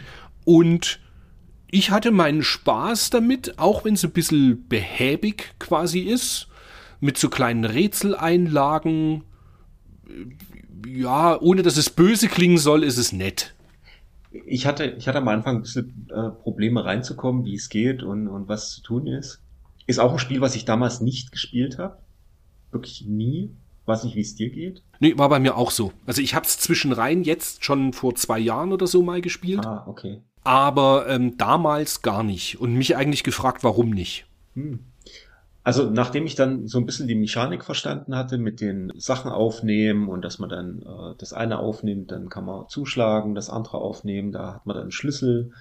Äh, nachdem ich das dann ein bisschen gepeilt hatte, hat es eigentlich ganz gut Spaß gemacht und ging dann auch gut von der Hand. Ähm, Grafik war gut. Ich habe es jetzt nicht im Zwei-Spieler-Modus gespielt. Ähm, weiß ich nicht, ob man sich, da kann man sich wahrscheinlich noch gut mit unterstützen. Und ich denke, da macht es dann sogar auch am meisten Spaß, weil so ist es jetzt einfach ein, ein typisches Spiel. Natürlich, damals war es vielleicht ein bisschen ein Novum, aber gut, es gab ja auch schon die Zelda, Zelda ähm, A Link to the Past. Mhm. Es ist halt so ein bisschen dieses so, ja, laufe von A nach B, löse Puzzle ja, X, ja sammel Schlüssel, damit du in irgendein Tor reinkommst. Es ist halt sehr immer das Gleiche so ein bisschen, mhm. aber eben sehr kindgerecht aufbereitet. Und das könnte auch der Schluss sein, warum oder der Grund sein, warum wir es damals nicht so auf dem Schirm hatten. Das war uns in, mit unseren äh, 16, 17 Jahren einfach nicht erwachsen genug. Langweilig. Ge genau. Also das. nee. Ja, also ich hat's, ich fand's, ich fand's jetzt äh, beim ersten Mal spielen, nachdem ich mich ein bisschen reingerüttelt hatte, fand ich es ganz nett. Und ähm, grafisch auch nach wie vor nett. Muss man spielen? Wahrscheinlich nicht, aber wenn man mal was, was Neues antesten will, was so in die Richtung geht, dann äh, kann man auf jeden Fall da mal reingucken. Es ist halt ein bisschen so ein Wohlfühlspiel. Ja. Was man einfach mal, ja, angeschaut haben kann. Kein Wohlfühlspiel, aber trotzdem sehr geil. Ist Seite 38. Zombies, beziehungsweise es hieß Zombies in Ate My Neighbors. In, genau, es hieß Zombies in Europa und mhm. Zombies Ate My Neighbors hieß es in äh, USA. Ja. LucasArts bringen ein Ballerspiel für Mega Drive und für Super Nintendo. Man rennt durch verschiedenste Stages und muss einfach alles an Zombies, die immer kommen, abballern. Es gibt Zwischenbosse. Es ist ganz witzig, weil gerade in den ersten Stages schon, man hat so Trampoline, die in Vorgärten stehen und springt dann über Hecken, muss äh, ich meine, warte, wie war das? Man muss einfach äh, Überlebende einsammeln, gell? Du musst die Überlebenden einsammeln und musst sie halt quasi auch vor den äh, Zombies schützen, die da sehr ungelenk durch die Gegend laufen. Ja. ja. Und wenn man die, die Überlebenden eingesammelt hat, dann ähm, öffnet sich irgendwann ein Portal und es geht in die nächste Stage. Mhm. Genau. Ging es dir eigentlich auch so, wenn man die Überlebenden von der Seite angelaufen ist, mhm. dann hat er sie nicht eingesammelt. Und wenn ja, du von oben oder unten drin gelaufen hast, hat er sie eingesammelt. Ja, also das, ähm, da musste man sich erst ein bisschen dran gewöhnen. Ähm, die, die, die Kollisionsabfrage da irgendwie war ein bisschen, bisschen komisch. Ich hatte dann die ersten, die ersten paar Level da auch in diesem Einkaufs, ähm, in diesem Supermarkt. Das war eigentlich alles ganz witzig. Ließ sich auch ganz gut spielen. Aber dann kam dieser, weiß nicht, wie weit du es gespielt hast, dieser Level in diesem ähm, Labyrinth, in diesem Heckenlabyrinth. Mhm. Da habe ich gar kein Land gesehen. Na, ich war in einem, da habe ich irgendwie dann, ich habe immer einen Überlebenden noch gesehen in einem Raum mhm. und wusste nicht, wie ich zu dem hinkomme. Ah. Und dann war, wie ich dir schon gesagt habe, abends um neun, also es nee. war wahrscheinlich eher um zehn, um elf. Und dann habe ich irgendwann keinen Bock mehr gehabt und habe dann aufgehört. Aber es ist so ein Spiel, wo ich erkenne, dass es geil ist ja. Mir aber so denke, es gab schon Smash TV. Warum habt ihr bitte auf Super Nintendo nicht die, die äh, 8-Wege-Steuerung eines Smash TV übernommen? Mhm. Ja. Das würde sich um so viel besser steuern, wenn man in acht Richtungen diagonal und so schießen könnte. Das äh, fand ich ein bisschen schade, aber prinzipiell geiles Spiel, Mhm. Lustiger Humor auch. Ja, und es ist ja tatsächlich so ein Klassiker, den heutzutage noch viele Leute auf dem Schirm haben. Der wurde ja dann später sogar auch noch von Limited Run Games wieder veröffentlicht. Ah, also das okay. gibt's auch noch auf Switch mindestens auf Switch, wenn nicht sogar auch auf PlayStation 4 und hat seine Fans. Also ich habe das so ein bisschen verfolgt in, in äh, amerikanischem Twitter. Da haben sich schon extrem viele Leute drauf gefreut, dass das Spiel erscheint. Nochmal. Witzig. Für Mega Drive und Super Nintendo gleichen sich, glaube ich, auch wie ein Ei dem anderen. Also ich habe ja. jetzt nur die Super Nintendo-Variante gespielt. Da kann ich gar nichts, da ich, kann ich nichts zu beitragen. Dann Sunset Riders für Super Nintendo wird vorgestellt auf der Seite 39. Auch ein heutzutage Konami-Klassiker, der gar nicht so billig ist. Mhm. Wie fandest du's? Viel, viel, viel, viel besser als die Mega Drive-Fassung. Das ist das Lustige, dass du das sagst, weil ich fand eigentlich, mir hat die Mega Drive-Variante mehr Echt? Spaß gemacht. Kann ja nicht sagen, warum. Also ich fand, es sah besser aus. Es hat sich irgendwie besser gespielt. Die, äh, gut, die Sprachausgabe ähm, war da. Aber irgendwie, keine Ahnung. Also ich hab's, ich hab's fürs Mega Drive ja vor ein paar Monaten gespielt. Und jetzt auf dem Super Nintendo, das war irgendwie äh, viel, viel angenehmer und schöner. Keine Ahnung. Kann ich jetzt, ich kann es jetzt nicht richtig festmachen, aber ich fand es wesentlich besser. Ah ja, ja, es ist jetzt sowieso kein Spiel, wo ich sage, ah, muss ich unbedingt gespielt haben. Ich kann einfach beim Sunset Riders den Klassikerstatus nicht nachvollziehen. Keine Ahnung, entgeht mir völlig. Hm. Aber ja, war jetzt, ich, ich persönlich mochte die Mega Drive-Variante irgendwie lieber. Hab, muss aber auch gestehen, ich habe vielleicht eine Viertelstunde gespielt. Weil ich ja dachte, so, ich kenne die Mega Drive-Variante und die gefällt mhm. mir irgendwie besser. Mhm. Und dann habe ich das dann ausgemacht. Jetzt geht's los. Jurassic Park. Die Dinos sind los. Seite 40 und 41 gegenübergestellt die beiden Tests für Mega Drive und für Super Nintendo, die komplett unterschiedliche Spiele sind. Fürs Mega Drive haben wir ja in der letzten Ausgabe auch schon mal drüber gesprochen. Da gibt mir die Maniac tatsächlich irgendwie recht, weil ich fand ja, oder du ja auch, die Mega Drive-Variante ziemlichen Käse. Da haben wir ein bisschen Gegenwind bekommen auf Twitter von einem Hörer. Was prinzipiell freut es mich natürlich, wenn es Feedback gibt. Danke, Timo, dass du dich da gemeldet hast und hat eben sein YouTube-Video auch, glaube ich, verlinkt, wo er das äh, mehr gespielt hat. Und er findet eben, dass Jurassic Park auf Mega Drive nicht so schlecht ist, wie es gerne gemacht wird. Mhm. Aber ich komme mit dem Spiel einfach nicht klar. Fertig. Das ist gar nicht mein es hat mir überhaupt nicht gefallen. Und dann habe ich mir jetzt die Super Nintendo-Variante näher angeschaut, was hier so ein eher Top-Down-Shooter ist und kein Sidescroller. Mhm. Aber auch da, vielleicht habe ich mich nicht genug damit beschäftigt und ich will es jetzt nicht völlig abwatschen, aber mir hat es nicht gefallen. Ging mir genauso. Ich weiß nicht, vielleicht war es auch, ähm, dass ich jetzt, nachdem wir letztens drüber gesprochen hatten, ja öfter, ähm, wo es dann hieß, ja, die Super Nintendo-Version ist schon viel besser, ähm, bin ich dann reingegangen, habe das angespielt und dachte so, oh, nee, sorry, aber das gefällt mir auch nicht. Es macht irgendwie die, die, die aus dem Gebüsch springenden äh, Saurier da, die ging mir total auf den Zeiger. Und äh, ich war auch so am Anfang ein bisschen planlos, was ich eigentlich tun muss. Also, mhm. keine Ahnung. Also, ich hatte dann auch keinen Bock mehr, mich länger damit zu, zu, auseinanderzusetzen. Das ist doch echt so ein Aushängeschild irgendwie von den Spielen damals zum Teil. Ich, es kommt nachher noch ein anderes Spiel, da ich wusste schlicht nicht, was ich tun soll. Mhm. Ich habe es dann erst gerafft, als ich mir ein YouTube-Video dazu angeschaut habe.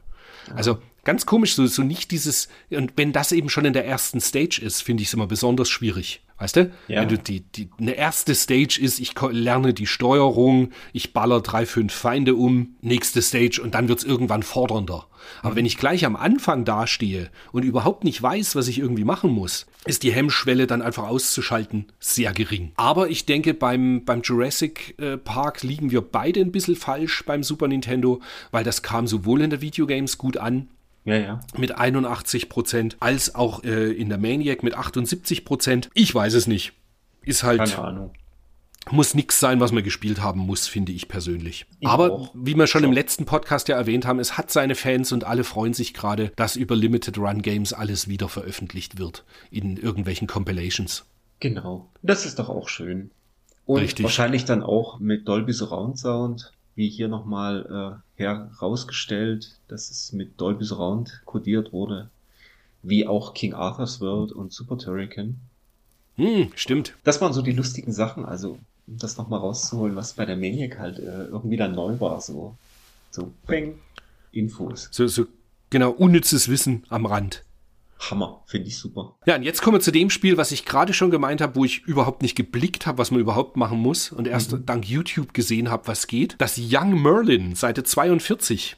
Mhm. Und auch da, ich, also A, Young Merlin, es sagt mir genau gar nichts. War das ein Kinofilm oder nee. wie kommt man auf diesen Charakter, der da irgendwie Regenbögen erstellen muss? Und es ist sowas von behäbig und äh, weiß ich nicht.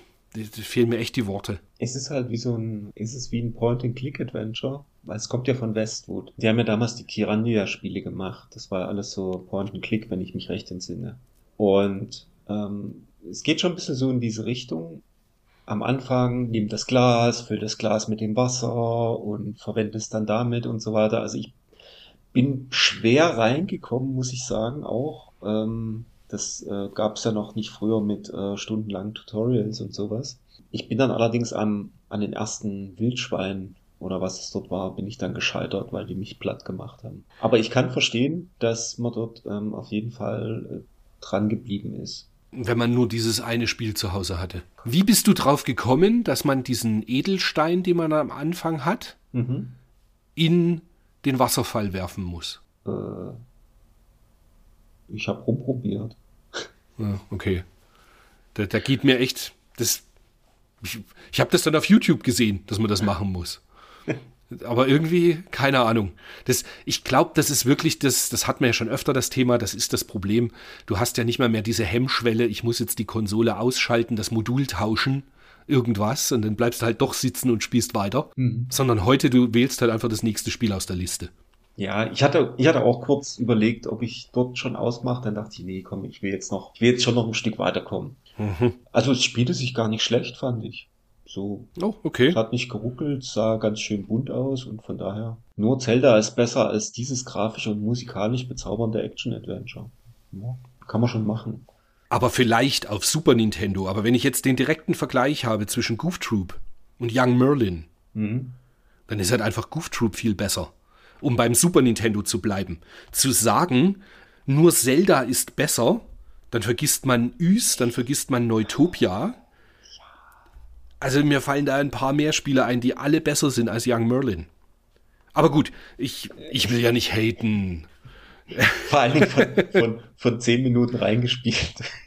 Ja, gut, okay, ja. Von daher, also das ist so, äh, ich sag ja, äh, Goof Troop war dann am Ende auch, äh, ich sag mal, zugänglicher. Das, das auf jeden Fall im, im ersten Moment, aber äh, Young Merlin ähm, kann dann später die Geschichte noch besser werden und so weiter. Also da würde ich mich jetzt nicht so weit aus dem Fenster lehnen und sagen, das ist jetzt totale Grütze. Aber okay. also ich kann, kann sehen, dass es gut losgeht. Also wenn man, wenn man vielleicht auch am Anfang noch die Anleitung gelesen hat, dann könnte ich mir das gut vorstellen. Die hatte bei mir der Hund gefressen. Das ja. tut mir leid. ja, dann haben wir Asterix für Mega Drive und Asterix für Super Nintendo. Das, wir hatten es ja für Mega Drive zumindest schon besprochen. Hm. Und ich glaube für Super Nintendo auch schon. Da bin ich mir jetzt nicht ganz sicher. Ich habe sie aber beide mir nicht angeschaut nochmal. Insofern hm. würde ich direkt drüber gehen wollen, weil wir haben auf Seite 44 den Test für Aladdin. Und jetzt, es ist noch die Variante fürs Mega Drive. Ja. Und um es vorwegzunehmen, in meiner Wahrnehmung die schlechtere Version. Und dennoch ist sie eigentlich ganz cool. Weiß nicht, wie du siehst. sie ist aber weniger, also ich, wenn ich die Wahl habe zwischen Aladdin auf Mega Drive und Aladdin auf Super Nintendo, ich weiß, die Meinungen gehen da auseinander, aber ich würde immer die Variante vom Super Nintendo wählen. Die gefällt mir schlicht viel besser. Animiert, Grafik, Mega Drive Variante, Sound, alles geil, gar keine Frage. Es gibt ja auch, den gibt es sogar im freien Feed. Wir haben der Denson und ich haben bei mhm. nerdpodcast.de, als wir das Alphabet angefangen haben, mit A wie Aladdin angefangen. Mhm. Und das kann man ja gerne mal nachhören, die erste Folge. Und aber auch da sind wir, ich Mike Denson ist, glaube ich, auch mehr Super Nintendo-Fan als Mega Drive und kannte sich halt mit dem Aladdin auf Super Nintendo auch besser aus. Es ist ein tolles Spiel, aber nicht so schön wie das für Super Nintendo. Habe ich das schon erwähnt? Das hattest du schon erwähnt. Ich ähm, muss natürlich sagen, die Super Nintendo-Fassung ist mir jetzt nicht so geläufig. Ah, und ich habe sie okay. auch leider, leider jetzt nicht nochmal parallel äh, vor, zu dem Test hier angespielt, sondern ich habe das Aladdin fürs Mega Drive angetestet.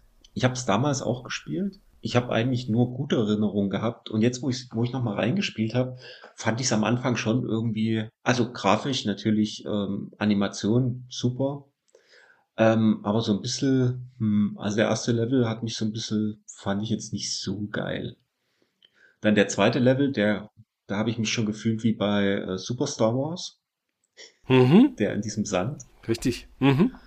Der, der war auch so, hm, da hatte ich dann auch zwei, drei Stellen, wo ich so gedacht, wie komme ich jetzt weiter? Und bin dann am Ende teilweise auch nicht rausgekommen, weil ich irgendwie noch einen Edelstein verlor, äh, nicht, nicht gesammelt hatte und keine Ahnung, wo der war. Da habe ich dann beim ersten Mal ausgemacht, weil ich keine Lust mehr hatte. Ähm, Dann habe ich es aber nochmal noch mal angezockt und bin dann bis in diesen Sultans Dungeon gekommen. Und der ist grafisch ja nochmal, äh, da, da wird nochmal eine Schippe draufgelegt. Also das fand ich grafisch richtig geil. Sieht, ja, das, das ist ja außer Frage. Auch die Animationen ja, sind ja. richtig. Das ist grandios gut, das, das schon. Aber es ist insgesamt rein vom Leveldesign und allem spricht mich das weniger an als das, was dann später mhm. eben Capcom abgeliefert hat. Da als äh, abschließend noch als kleine Randnotiz, nachdem die Maniac 79% gegeben hat. Und die Videogames 94.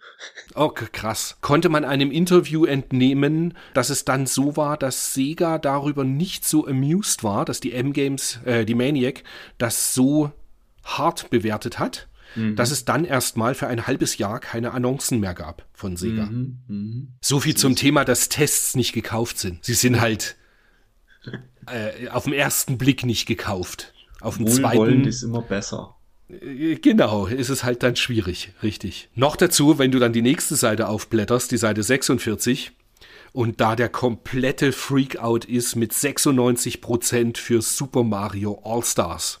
Ja. Und ich glaube, das war eine der höchsten Wertungen, klar, muss ja, die die äh, Maniac je vergeben hat. Ich glaube auch. Und ich sage, zu Recht. Ja, du bist halt auch kein Mario-Fan. Ja. Aber was da bitte abgefeuert wird an Spielspaß in vier Spielen, die drauf sind auf diesem Modul, es ist einfach komplett absurd. Es sind ja sogar fünf, oder? Nee, das Nee, fünfte Quatsch, ist, äh, das fünfte wäre, wenn du das in ein Jahr drauf kam, äh, noch eine Revision. Nee, Mhm. es kam noch eine Revision, da war dann noch Super Mario World mit drauf. Ah, Die gab es allerdings nur gebundelt äh, als loses Modul beim Super Nintendo dazu. Aber allein, also die grafische Aufbereitung, es ist ja quasi, ich, ich habe keine älteren Spiele gefunden, die auch so remastert wurden. Es ist quasi, ich würde sagen, man kann behaupten, Super Mario All-Stars ist das erste Remaster. Ja, das habe ich beim Spielen auch gedacht. Oder? Das ist wirklich, ja, schon. Also ich meine, man könnte jetzt Sylphid sagen, das ist auch ein Remaster, aber, ähm, aber so würde ich das, wo ich das äh, angespielt habe, habe ich auch gedacht, so ja, sind die gleichen Spiele, aber halt schöner gemacht. Und wirklich richtig schön überarbeitet. Richtig, heutzutage sagst du Quality of Life Feature, dass du eben speichern kannst zwischen den Leveln. Mhm. Was ja auch mal extrem cool ist, weil gerade Super Mario Bros. 3 profitiert davon schon sehr. Ja. Und ja, endlich gab es die Lost Level mit zum Spielen, die es nie nach Europa bzw. USA geschafft hatten. Also das ist ein rundum gelungenes Spiel. Eine unglaublich tolle Klassikersammlung. Ich habe ein Problem mit dem Spiel. Mhm. Natürlich, ohne Kritik geht's ja immer nicht. Ging es dir auch so, dass der Mario einfach, es ist sehr gewöhnungsbedürftig, wie viel der nachläuft. Oh, furchtbar. Ich, hätt- ich habe so geflucht gestern. Es ist krass, oder? Es ist so, es geht so weit, dass ich schon recherchiert habe, ob es irgendwo einen ROM-Hack gibt, der das unterbindet. Aber gibt's leider nicht. Ich finde, der steuert sich schwammig. Ich habe so lange kein Super Mario 1 mehr gespielt. Und das ging mir so auf den Zeiger, wo ich das ge ge nochmal gespielt habe. Oh, ich bin wahnsinnig geworden. Aber ich glaube, das Original ist genauso. Ziemlich da muss sicher. Man sich einfach, muss man sich einfach dran gewöhnen. Das ist halt, wenn Richtig. du ewig nicht mehr gespielt hast, also das, das ist mir auch aufgefallen. Das ist sehr, sehr nervig. Und dann spielst du Super Mario Bros. Wonders auf der Switch jetzt. Mhm. Und das spielt sich halt da viel straffer. Mhm. Da ist kein Nachlaufen und nix. Das ist so richtig on point. Fand ich äh, gewöhnungsbedürftig. Ja. Aber ja, was ich auch irgendwie lustig finde, ist, die, die Maniac macht irgendwie, weißt, weißt du, die Rollen, äh, 96% geben sie raus. Und Mhm. am Ende machen sie das Ganze aber nur auf, Einer Seite. ja, ohne zweiten Meinungskasten, ohne irgendwas. Alles so auf einer Seite. Husch, husch, meint man. Und witzig ist auch, Grafik und Sound sind tatsächlich nicht alles. Sie geben der Grafik eine 61, dem Sound eine 67, aber ein Overall-Spielspaß dann von 96. Was Naja. ich irgendwie ganz cool finde. Wobei Grafik 61 jetzt auch relativ wenig ist. Ist wenig, finde ich tatsächlich auch. Weil gerade wie es so, so schön, wie es überarbeitet ist. Und ich habe, ähm, es gibt einen ROM-Hack davon mit äh, MSU1-Patch. Bedeutet, ähm, du hast halt einen extrem geilen Orchester-Soundtrack.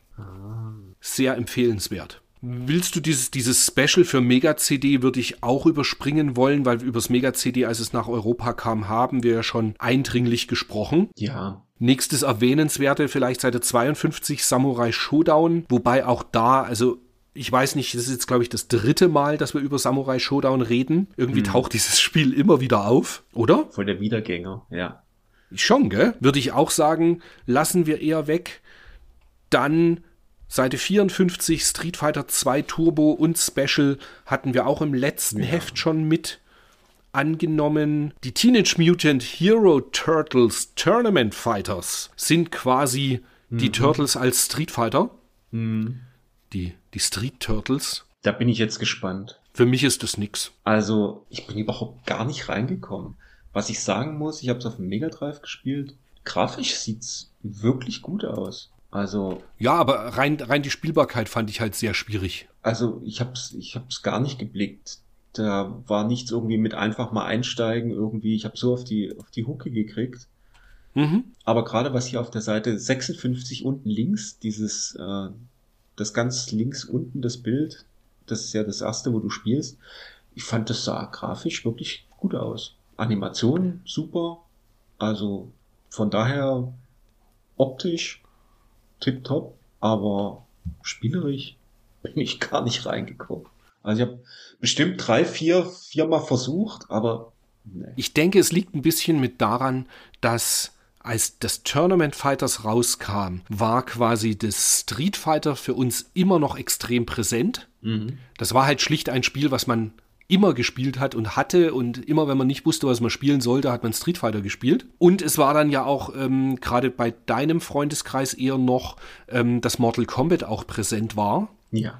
Und da war schlicht kein Platz mehr für die Turtles. Da wir ja sowieso keine Turtles-Fans waren. Eh nicht so arg, richtig. Das wurde ich dann erst später. Also ich habe viele Turtles-Folgen äh, im Fernsehen dann später geschaut. Aber nicht, nicht zu der Zeit, wo eigentlich Turtle Mania, wie man es nannte, eben war. Aber wie schon angeteasert, mhm. Seite 58 Mortal Kombat. Mhm. Da ging es hoch her. Und das Super Nintendo wurde wieder einmal belächelt.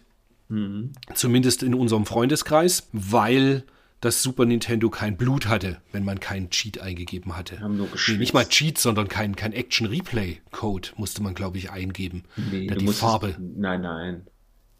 Ach so, für Super Nintendo. Für. Super Nintendo, schon. Ja. Naja, beim Mega Drive war auch weniger Blut als in der Arcade, aber man konnte es freischalten über einen Cheatcode, richtig? Genau, das habe ich auch gemacht, genau. wo ich es jetzt getestet habe. Ja, ich bleib dabei, ich, Mortal Kombat und ich werden einfach keine Freunde mehr. Hm. Das ist, also A, wenn, ist halt sowieso bei mir so. Versus Beat'em Up ist am Ende Street Fighter und ich weiß noch, wie wir damals ähm, in der WG wurde Mortal Kombat gespielt. Da war dann dieses, es gab eine Mortal Kombat Trilogy für PlayStation 1 und ein Freund von mir damals, der war da Riesenfan und hat das sofort für PS1 gekauft, als es erschien. Und das haben wir auch ein bisschen zusammen gespielt. Aber mir hat sich das nie so erschlossen, dass das so gut ist, quasi, dass ich das ständig zocken will. Aber es hat seine Fanbase, irgendwas scheint dran zu sein. Gerade die digitalisierten Charaktere sind natürlich mega geil. Es ist ein Riesen-Franchise. Mir erschließt es sich nur einfach nicht. Es war damals äh, natürlich digitalisierte Sprites, also digitalisierte Kämpfer, die auch gut aussahen. Wenn man das jetzt zum Beispiel mit einem Pitvater vergleicht, äh, ist es natürlich kein Vergleich. Pitvater war völlig neben der Spur. Und das hier sah schon auf den Konsolen ziemlich gut aus. Und dazu kam natürlich damals noch diese ganze Blutgeschichte und diese ganzen äh, ja, Fatalities und alles gab's ja alles nicht vorher. Also so in dieser in dieser Art. Ja, da hat ja dann erst der zweite Teil eine Wahnsinnsschippe draufgelegt nochmal, gell? Ja, ja, und das war, ja, es ließ sich gut spielen fand ich. Also ich habe es jetzt nochmal noch mal angespielt. Es war eigentlich ganz gut. Hatte natürlich nicht die Finesse von einem Super, äh, von einem Street Fighter. Das muss man halt auch sagen. Aber fürs Mega Drive und fürs Super Nintendo, da muss ich auch sagen, ähm, witzigerweise, die Grafik ist natürlich auf dem Mega Drive dezent schlechter, weil äh, weniger Farben. Aber ich hatte irgendwie das Gefühl, es sieht insgesamt ein bisschen knackiger aus als auf dem Super Nintendo. Das Super Nintendo sah so ein bisschen so, äh, so wischiwaschi. Aber natürlich beim Super Nintendo gab's immer Sprachausgabe. Alles, alle wurden benannt und äh, es gab immer, immer irgendeinen Kommentar. Das fehlt natürlich beim Mega Drive. Das war ein bisschen doof. Aber sobald du den Blutcode einschaltest beim Mega Drive, dann äh, spritzt das Blut in großen Fontänen also nicht in Fontänen, sondern so große Blutflecken. Und die Fatalities, die brutalen, sind dann auch freigeschaltet und ja. Ich glaube, das war eben tatsächlich der Grund, warum ganz, das, das haben ja, ja. ganz viele für Mega Drive deshalb haben wollen. Genau. Einfach aus dem Grund. Da konnte man drüber hinwegsehen, dass es keine Sprachausgabe gab. Hauptsache das Blut genau. ist gesplotzt. Und das, und das ging und die Fatalities, ich habe auch mal wieder einen ausprobiert, den von Sub-Zero, weil das ist der, der, der sich so bei mir ähm, eingebrannt hatte. Hat noch funktioniert. Ja, jetzt so im Nachhinein dachte ich so, ja. Und warum hat man das, warum, warum musste das sein? Eigentlich totaler Blödsinn. Und habe mir dann zum Vergleich nochmal das aktuelle Mortal Kombat angeguckt. Also ein YouTube-Video, ich hab's, ich hab's nicht. Und mhm. habe dann so gedacht, guck mal, aus dem bisschen Ist das geworden. Ist das mhm. geworden. Und früher wurde es indiziert und äh, war Teil von äh, Senatausschüssen in den USA und war auch ein, einer der Gründe, warum das ähm, Rating System in den USA eingeführt wurde. Mhm. Und wenn du dir dann heutzutage die, die heutigen äh, Mortal Kombat Spiele anguckst, das ist ja absolut krank eigentlich, was da abgeht. Ich habe ein Video gesehen, das war glaube ich zum Mortal Kombat X oder mhm. 11. Ja. Da gab es so einen Zusammenschnitt, irgendwie zwölf Minuten, alle Fatalities aneinandergereiht. Also. Und ich bin da mittlerweile wirklich ein zu zart beseitetes Gemüt. Mhm. Ich habe das nicht zu Ende schauen können. Das also. ist mir schlicht zu viel. Das ist mir zu, ja. Ja, ich weiß noch, war das nicht auch schon beim Mega Drive, dieses, dass du ein Fatality hattest, wo er nach unten in die Spikes rein ist? Ja. Und, und dann nochmal nachgetreten wurde, dass er ja richtig in den Spikes drin hängt. Ach so, das kann sein. Auf alle Fälle, das gibt's in irgendeinem ja. Mortal Kombat, wo ich auch so denke, ja, es muss halt nochmal übertrieben werden. Oder dieses, wo das Gesicht in, mit der Kreissäge in, in Scheiben runtergeschnitten wird. Ja, und, ja kranker Scheiß. Ich finde prinzipiell, das anzugucken ist schon ganz schön derb, aber ja. auch erstmal auf die Ideen zu kommen, solche Fatalities zu kreieren. Ja. Ganz ehrlich, jeden Tierchen sein Pläsierchen, sollen die Leute Spaß mit haben. Meins ja. ist es halt schlicht nicht. Nee, und ich habe, ähm, um noch mal ganz kurz noch, noch einen Moment bei Mortal Kombat zu bleiben, ich habe auch andere Versionen gespielt. Ich habe das Master System gespielt, was tatsächlich für seine Fähigkeiten eigentlich ganz okay geworden ist. Rein, rein von der Optik her, aber es lässt sich halt überhaupt gar nicht mehr spielen. Also das ist so hampelig alles kann man nicht machen. Und Gameboy habe ich es auch angeguckt und da ist es sehr ähnlich. Also es nee, das ist einfach okay. nur eine Auswertung, dass man es halt macht, dass man es halt gemacht hat und dort was verkaufen kann, aber spielen kann man das echt nicht. Und sind aber, also gerade die Mortal Kombat für den Gameboy, mhm. sind auch gesuchte Sammlerstücke mittlerweile. Ja, sicherlich. Und ich könnte mir vorstellen, fürs Master-System wahrscheinlich auch, mhm. weil ich, also das weiß ich jetzt nicht, habe es nicht recherchiert, aber das habe ich in den 15 Jahren, wo ich den Laden hatte, nicht einmal im Ankauf gehabt. Oh, okay. Da gibt es ja auch den zweiten nie Teil gesehen. Noch, ne? Wow. Ich glaub, da gibt es sogar den okay. zweiten noch. Ah, wäre mir jetzt nicht präsent, dass ich das jemals in der Hand gehabt hätte. Mhm. Ah, naja, und damit beschließt sich auch schon fast die ganzen Tests in der, in der Maniac. Bin mir nicht ganz sicher, Royal Rumble hatten wir schon mal, ist halt Wrestling. Spielt sich gut. Cool Spot auf Super Nintendo habe ich mir auch noch mal angeschaut. Spielt sich eigentlich sehr ähnlich zur Mega Drive Variante.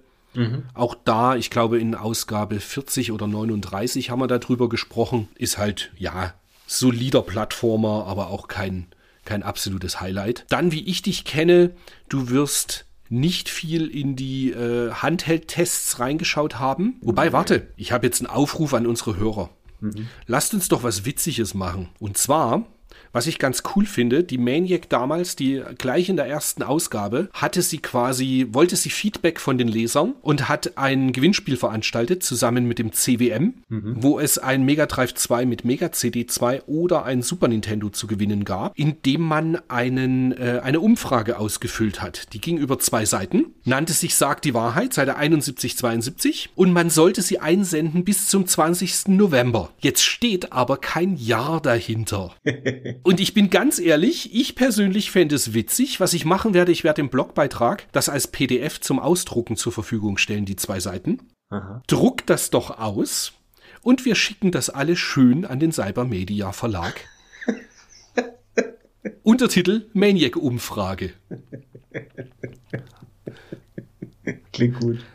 Oder? Machen wir doch. Fände ich gut. Und vielleicht kriegt man so 50 Antworten oder so zusammen. Fände ich extrem cool. Ihr könnt es natürlich auch einfach nur, ich suche eine E-Mail-Adresse raus, an die man das schicken kann. Ähm, ich mache das im Blog rein. Schaut bei ja. uns bei RetroPlays in den Blogbeitrag dazu und ähm, dann schicken wir das doch einfach mal an die Redaktion und dann sehen die, dass es da immer noch Nachfrage gibt. Ich fände das eine witzige Sache. Sehr Fällt cool. mir gerade so ein. Witzig. Genau. Dann gibt's äh, jede Menge Handheld-Tests, die aber alle schlecht wegkommen. Ich sag's einfach mal nur Garfield für den Gameboy, Indiana Jones 3 ist das auch für den Gameboy? Ja, auch für den Gameboy. Es war mir nicht mehr bewusst, dass es das gibt. Ein Dennis für Hm. Gameboy. Das müssen wir dann aber anspielen. Ja. Allein weil der Dennis mit dabei ist beim, Mhm. das müssen wir uns anschauen. Raging Fighters für den Game Boy, The Humans, Spider-Man 3. Eins habe ich angespielt und zwar Tiny Toon Adventures 2. Und das ist richtig cool. Du weißt ja, ich habe einen Mhm. Ja. Sweet Spot für Tiny Toon Adventures. Auch der zweite Teil jetzt auf dem Game Boy. Schönes Spiel. Kann man absolut mal, wenn man Plattformer auf dem Game Boy gerne mag, mal angespielt haben. Teenage Turtles 3 habe ich mir nicht angeschaut. Äh, Zen, The Intergalactic Ninja hatten wir uns schon mal angeschaut. Einer älteren Videogames. Aber auch da habe ich jetzt nicht viel zu erzählen.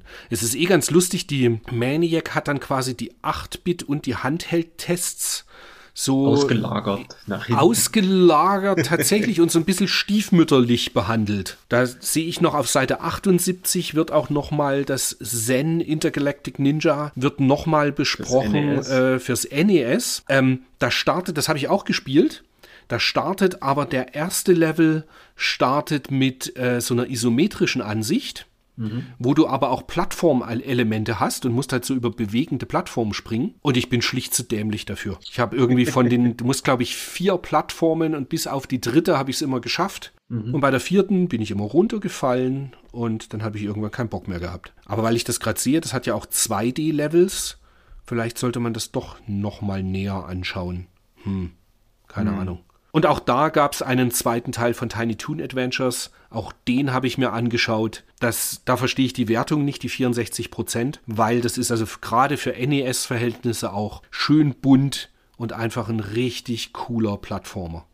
Ja, kann man gespielt haben. Ja, und dann schon dein besprochener Mortal Kombat Test fürs Master System noch. Auch nochmal die Tournament Fighters Turtles fürs NES muss man nicht gespielt haben. Deshalb nur kurzer Abriss dazu. Und ich weiß nicht, hast du dann noch mehr in die Maniac reingestöbert, was dann in den nächsten Seiten noch kommt?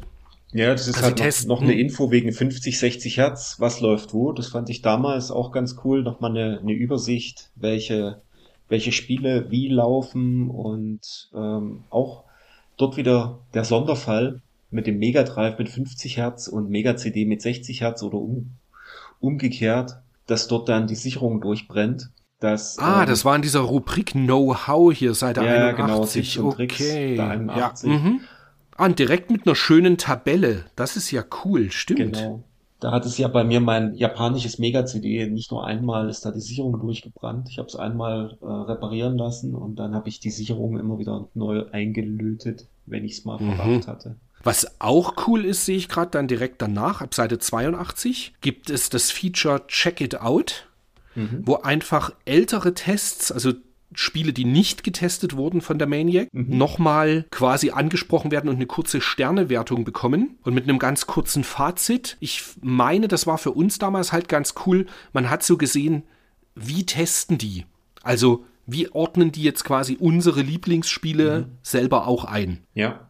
Weißt du, dass man ein bisschen so wusste, wie die Redaktion tickt. Und das sind ja auch die, die Deutschen, die in Deutschland offiziell veröffentlichten, ähm, wo man einfach mal einen Überblick hatte. Ganz cool.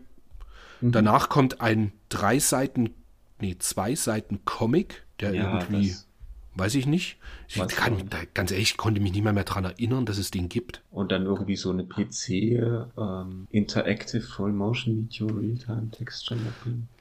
Keine ja, ich finde, man merkt so ein bisschen, dass sie sich finden mussten, Mhm. bisschen was einbringen wollten, was sie vielleicht bei der Videogames nicht durften und gerne mehr gemacht hätten, weißt du? Ja. und einfach dann so ein bisschen erstmal geschaut, wie halt die Resonanz auf sowas ist. Und genau dafür gibt's dann halt die Umfrage. Also lasst die Maniac wissen, ich spreche es jetzt nochmal an, lasst uns den Fragebogen ausfüllen und lasst sie wissen, was ihr von den einzelnen Sachen haltet. Aber für mich war's das quasi dann schon jetzt mit der Maniac. Mehr ist es nicht, oder? Ja. Und ich würde sagen, wir springen aber noch ganz kurz in die Tests, die in der Videogames drin sind, wo wir bei der Recherche festgestellt haben, dass sie nicht in der Maniac überhaupt getestet wurden. Richtig? Ja. Also ich sage Und wir werden feststellen, es gibt Gründe. auf Sicht getestet, ja. Space Ace, Super Nintendo. Also wir sind in der Videogames auf der Seite 1193 auf der Seite 56 und Es gibt einen Test zu Space Ace. Space Ace war ja eigentlich ein Laserautomat, mhm. was natürlich das Super Nintendo so überhaupt nicht darstellen kann. Auch eines von den Spielen, ich bin über die, ich weiß nicht, wie es dir ging, ich bin über den ersten Bildschirm nicht hinausgekommen. Nee. Und vor allen Dingen, da das, da das ja auch noch ewig, ich sag mal, geladen hat, ehe du wieder reinkamst. Richtig, weil es so eine Animation dazwischen Habe ich so gedacht, ey Leute, komm, nee, geht nach Hause, ich habe keinen Bock, das ist mir zu doof gewesen. Also, Ging mir ganz genauso, weil ich bin tatsächlich ja ein Fan von Space Ace auf dem als Laserdisc. Ah, okay. Kannst du ja super hier mit Daphne-Emulation ja. nachstellen. Und das ist schon extrem geil. Und da war das hier, habe ich gesehen und habe gedacht, das ist alles nicht euer Ernst. Das ist ja wirklich genau. kompletter Quatsch. So ähnlich äh, ging es einem auch dann, wenn man auf Seite 102 blättert und sich da anschaut, dass es einen Test zu Beethoven, dem Jump'n'Run gibt für Super Nintendo. Jetzt ist Beethoven haben wir eigentlich jetzt nur mit reingenommen, weil es A, eine der schlechtesten Tests in dem Magazin jetzt mhm. ist, mit 28 Prozent. Aber es ist halt für Super Nintendo ein sündhaft teures Spiel. Und es ist eins von den Titeln, wo ich echt nur sagen kann, kauft's einfach nicht. Es ja. ist wirklich kompletter Müll.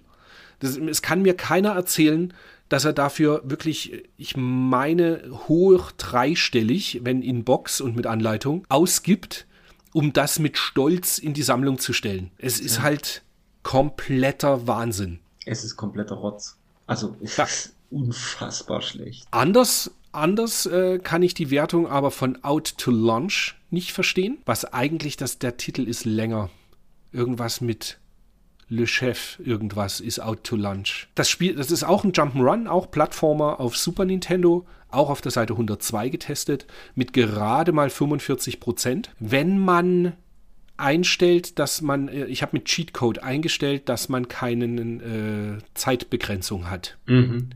Das hat mir ausgenick gebrochen. Genau, es ist immer die Zeit, warum man die Level nicht geschafft hat. Mhm. Und wenn man aber genug Zeit hat, habe ich das ein paar Level gespielt und fand das gar nicht so blöd. Mhm. Ist halt ein nettes Jump'n'Run, wo ein äh, Koch Gemüse einsammeln muss. Was vor einem wegrennt. Genau, was vor einem wegrennt, das, genau. Das fand ich so lustig. Ja. Und das fand ich so schlecht jetzt nicht. Also es ist jetzt kein Highlight, aber irgendwas zwischen um die 60 Prozent hätte ich eher verstanden, ganz ehrlich. Ja. Also ja. es spielt sich, also man kann es, die Steuerung ist, ist gut. Also es war jetzt nicht, dass ich ständig bei der Steuerung äh, irgendwie rumgemeckert hätte. Ja. Kommen wir zu einem Spiel, da hat sich der Screenshot, der auf Seite 107 zu sehen ist, mit dem Drachen, hat sich der Feuerspeit, hat sich mhm. bei mir wirklich mhm. eingebrannt ins Hirn. Das, und ich hatte immer vergessen, wie das Spiel heißt. Irgendwann kam ich nochmal drauf und dann habe ich auch in einem Forum damals gefragt, ja, und da war ein Gegner, der Feuer gespuckt hat und es war ein bisschen ähnlich wie Contra. Und Timeslip ist eigentlich ganz geil. Nee. Es spielt sich aber sehr altbacken irgendwie und nicht so geschmeidig wie ein Contra. Ja, der, der, also ich meine, schon dieser Screenshot, den du gerade beschrieben hast, der, der zeigt ja eigentlich schon, es möchte gerne Contra sein, ist es aber halt nicht. Mhm. Und es, es, es ist halt nicht poliert, es ist irgendwie so ein bisschen, alles so ein bisschen es fehlt so der, der letzte Schliff irgendwie. Ist alles so grob schlechtig, finde ich. Ja, es geht ja schon in der ersten Stage los. Wenn du nur auf dem ersten Bildschirm stehen bleibst, mhm. siehst du rechts von dir eine Plattform, mhm. wo endlos viele Gegner kommen. Es hört nicht auf. Ich habe es mhm. ausprobiert. Mhm. Es, es kommen immer Gegner, Gegner, Gegner, Gegner. Ja. Und das ist halt völlig bekloppt. Also da siehst du halt, es ist einfach schlecht programmiert. Aber ich fand es jetzt zumindest solide und so, dass ich, na, ich habe das bestimmt einen halben Abend gespielt. Also ich habe länger dran gespielt, als mhm. ich ursprünglich gedacht hatte. Mhm. Nö. Also mich hat's mich hat's nicht nicht abgeholt. Naja, dann halt nicht. Kein Fan, nee. Aber nee, äh, ja, Fan ist auch zu viel gesagt. Aber ich fand's so, so furchtbar fand ich es jetzt gar nicht. Ich, so diese 72 Prozent, die die Videogames dafür gibt, ist genau das, wo ich das auch einordnen würde. Vielleicht ein bisschen weniger. Gerade der Schwierigkeitsgrad ist halt mal extrem derb. Ja. Das schon. Also. Ja, und jetzt kommen wir zu dem Spiel, was auch unfassbar war. Es gibt Strider 2 auf Mega Drive. Hm. Und es kommt ziemlich gut weg in der Videogames auf Seite 118. ich verstehe es nicht. Ich, ich auch nicht. Keine Ahnung, warum. Da steht hier Grafik 76. Wo? Bitte, wo sind es 76? Naja, und die Animationen sind zwar sauschön anzusehen, aber viel zu langsam. Also, Ist dir das aufgefallen? Der ist ganz langsam Ja. und behäbig irgendwie. Es, ist, es- es, lässt sich so beschissen spielen. Tut mir leid. Und es sieht Ja. scheiße aus. Ich meine, guck dir doch mal, selbst die Screenshots, da könnte man doch sagen, ja, das könnte ich auch auf dem NES so sehen. Ja, da, boah, naja, ja. Aber Nee, tatsächlich aber kein, es- ja, Also, es, fassungslos ließ mich dieser Test zurück. aber was dann geschah, war der Test auf der nächsten Seite, Seite 119, die Ottifanten sind los auf dem Mega Drive. Und ja, du hast irgendwie in unser Skript so reingeschrieben, ja, Skript ist zu viel gesagt, aber in unserem Google Sheet, dass es sich nicht so gut spielt, wie es ausschaut. Ich finde, man kann sich dran gewöhnen. Und ich bin ja so ein bisschen, was heißt Ottifanten-Fan? Ich mag die Charaktere. Ja. Irgendwie. Ich mag die Ottifanten, ich finde das ganz cool. Grafisch ist es wirklich ziemlich geil, Aha. aber ja, es spielt sich halt so, so Amiga-mäßig. Ja, und ich glaube, da war doch auch das Problem, dass der so nach, nachrutscht. Mhm. Das außerdem, richtig. Aber um dem Ganzen etwas Positives abzugewinnen, die Ottifanten waren am Ende doch so erfolgreich, dass es zumindest für den Gameboy ein Ottifantenspiel gibt. Es gibt viel mehr Ottifantenspiele, aber das eine für den Gameboy ist ein richtig ein isometrisches Puzzlespiel. Das ist richtig cool. Also wenn man einen guten Puzzler, der exklusiv auf Gameboy war und ich glaube auch Europa exklusiv, ich denke nicht, dass das in den USA rauskam, geschweige denn in Japan, den sollte man sich angeschaut haben. Was haben wir noch für Tests? Streets of Rage 2 für das Master System bekam einen Test. Für ein Game Gear. Gibt's auch fürs Master System. Du hast recht. Stimmt, ich, hab's- habe es mir aber auf dem Master System Ich angeschaut. auch auf dem Master System angeguckt. Und ist ja irgendwie ganz solide, aber also ja, tatsächlich ist es eine gute Umsetzung, finde ich. Ja. Aber es ist jetzt nichts, was ich großartig heute noch spielen wollen Ja. würde. Also ich hatte, ich hatte den, den, das Intro, die Intro-Musik fand ich wirklich gut. Ähm, allerdings dann im Spiel äh, kann ich, konnte ich es dann nicht mehr ertragen. Aber es ist wirklich gut gemacht. Also immer für den Rahmen natürlich. Die Sprites sind relativ klein, aber die machen halt alles. Die, du kannst Leute werfen und es ist äh, relativ geschmeidig. Also das ist nicht so, die Animationen sind nicht so hampelig. Also es ist wirklich, wirklich ein gutes Spiel in dem Rahmen Master System, muss ich sagen. Also, Also damals, dieses- wenn ich wenn man damals- System gehabt genau. hätte, dann Mhm. wäre das auf jeden Fall ein Highlight gewesen. Ja, Und- genau, genau so kann man es, glaube ich, einordnen. Wenn man nur ein Master-System gehabt hätte. Oder man macht auch heute, wenn man für Master-System halt gerne sammelt, Mhm. man macht nichts verkehrt, sich das in die Sammlung zu stellen. Wobei das, glaube ich, auch eins von den teuren Sachen. Ja, könnte ich mir vorstellen. Streets of Ja. Rage 2 zumindest. Das 1er glaube ich nicht so, aber das 2er ist, glaube ich, relativ teuer. Dann habe ich mir noch angeschaut den Hammerin Harry Mhm. für den Gameboy, der auf Seite 137 besprochen wird, Mhm. den ich extrem cool finde. Das ist irgendwie ein cooles, ich, ich mag die Hammerin Harry Spiele ganz gern. Mhm. Halt Plattformer, IRAM Schwierigkeitsgrad, also das ist schon, ich finde das schon ganz schön schwer. Ja. Ähm, aber ja, würde ich es heute noch viel spielen? Ich glaube nicht. Allein weil es halt dieses ähm, Hammerin Hero gibt für die PSP, was dann eher meinen Fix abholt. Aber prinzipiell schönes Spiel, teures Spiel mittlerweile auch. Okay. Ähm, kann man aber durchaus mal gespielt haben. Ja, ich fand vor allen Dingen die, ich sag mal, die, die Sprachausgabe fand ich sehr beeindruckend für einen Gameboy. Äh, da wurde ja dann immer teilweise wie, sogar ganze Sätze gequatscht. Also das war, war schon nicht schlecht. So, und gar nicht mal so arg verrauscht. Ja, ich bin, ich bin, keine Ahnung, ich habe es ein bisschen gespielt, aber ich bin ein bisschen unsicher, was ich dazu, so- wie ich das finden soll. keine Ahnung. Also mich hat's nicht so geil gemacht. Kommt nee, nicht mit auf deine Liste der Titel, die du suchst und haben musst. Nee, wird auch kein Titel sein, den ich nochmal spielen werde, glaube ich. Welches, welches Spiel ist denn, wenn du jetzt Maniac schaust oder jetzt in der Videogames, welches müsste denn in deiner Sammlung bleiben? Oder müsstest du noch kaufen? Also jetzt von denen, die wir jetzt nochmal extra angeguckt haben, würde ich tatsächlich sagen, einfach äh, ob des Spezifischen des Ranger X Okay. und das wird auch bleiben. Das habe ich schon Mhm. immer in der Sammlung und ähm, würde ich auch behalten. Bei mir ist es, also in der Sammlung habe ich das Super Mario All-Stars. Mhm. Ist auch das, was ähm, immer bleiben wird, weil das einfach Das ist einfach ein richtig tolles Sammelsurium der besten Mario-Spiele, finde ich. Und ja, kaufen, ich äh, könnte mir vorstellen für den Game Boy das Tiny Toon Adventures 2, mhm. aber auch nicht so zwingend. Ansonsten war die Ausgabe irgendwie jetzt nicht so ergiebig, dass ich sagen würde, das sind die Dinge, die man jetzt unbedingt noch für die Sammlung nachkaufen müsste. Da war jetzt nichts dabei nee, irgendwie. Ich glaube auch nicht. Dass ich mir denke, muss unbedingt sein. Ja, dann würde ich sagen, kommen wir jetzt zu den Fragen, die noch äh, bei reger Blogbeteiligung kamen. Vielen Dank im Übrigen da dafür. Das hat mich wirklich sehr gefreut. Oder uns hat es natürlich sehr gefreut. Der gute Jim Kirk schreibt uns, wie geht ihr mit Spielen um, die lange in Raucherhaushalten zu Hause waren? Das ist ja besonders toll im Falle von Collectors Editions mit ihren Postern und Büchern und generell Spielen mit Papierverpackungen. Es gibt ja diverse Hausmittelempfehlungen,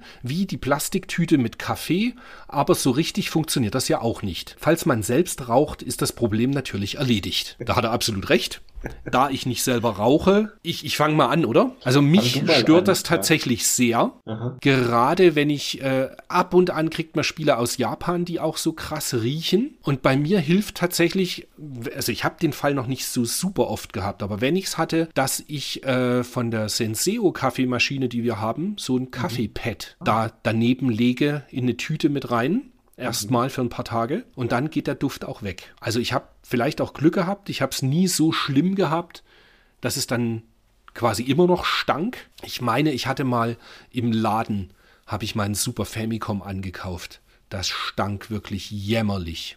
Mhm. Und das habe ich dann auch halt für günstiger verkauft, inklusive Text dazu, dass es halt nach Nikotin riecht. Und ganz schlimm waren früher PlayStation 2 Geräte und Dreier, die mhm. Lüftungsschächte, wenn du die gebraucht angekauft hast. Mhm. Da musstest du erstmal mit, mit Zahnbürste die ganzen Lüftungsschlitze reinigen. Widerlich. Okay. Ja, tatsächlich widerlich, ja. Ich muss ehrlich sagen, ich hatte jetzt noch nie wirklich dieses Problem, dass ich jetzt so absolute äh, Rauchergeschichten irgendwie hatte.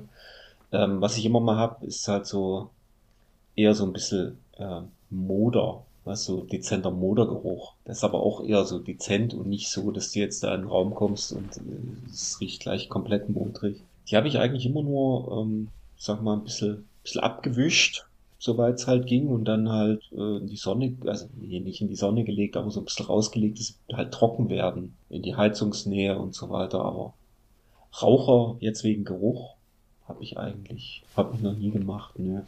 Also es war noch nicht notwendig. Und dann hat auch noch der Dark Crimson 55 eine Frage an uns. Was stört euch persönlich so am Retro-Sammeln? Eines meiner persönlichen Highlights ist, wenn jemand Spiele verkauft, gerade Module, und diese dann total verdreckt sind. Bei Mega Drive kommt das leider öfters vor. Es macht doch echt keinen Umstand, wenigstens kurz die Hülle mal sauber zu machen und die Kontakte der Pins zu reinigen. Was man da manchmal so erlebt, ist echt ekelhaft. Ja, gebe ich ihm recht. Das ist tatsächlich eklig.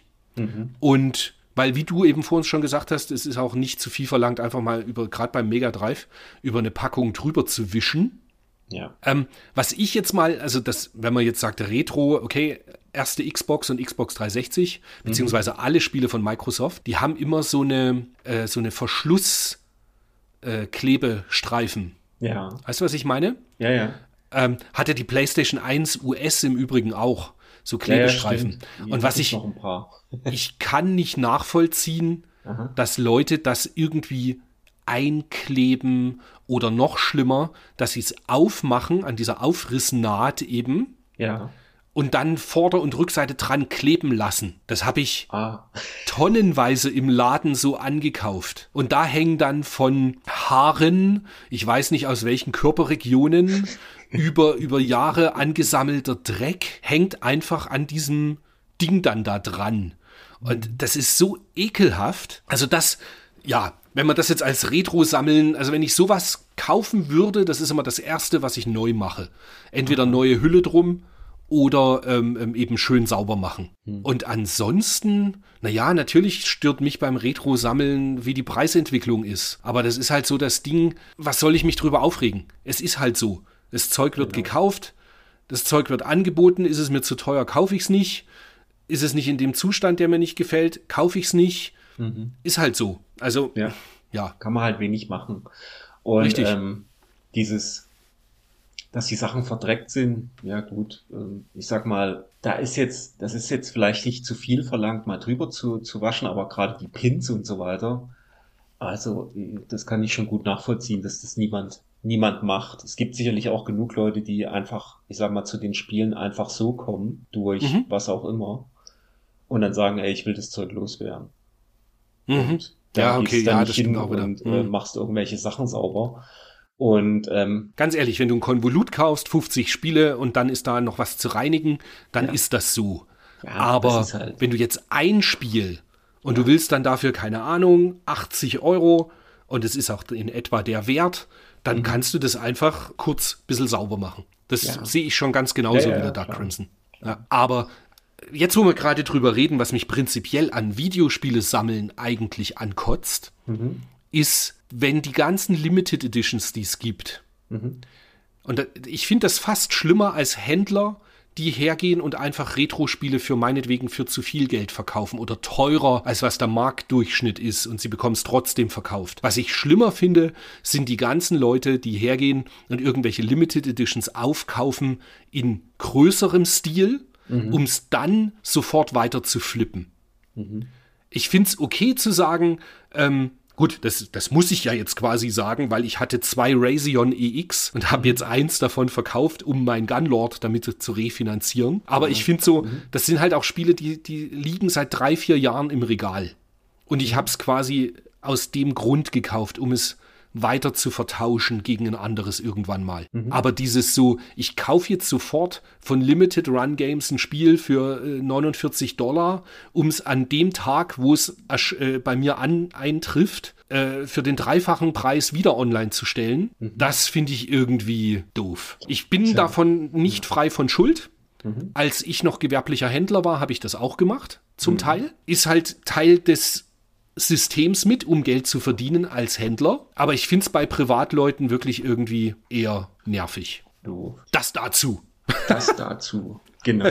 ja, und dann bleibt uns eigentlich nur noch der Ausblick aufs nächste Heft, oder?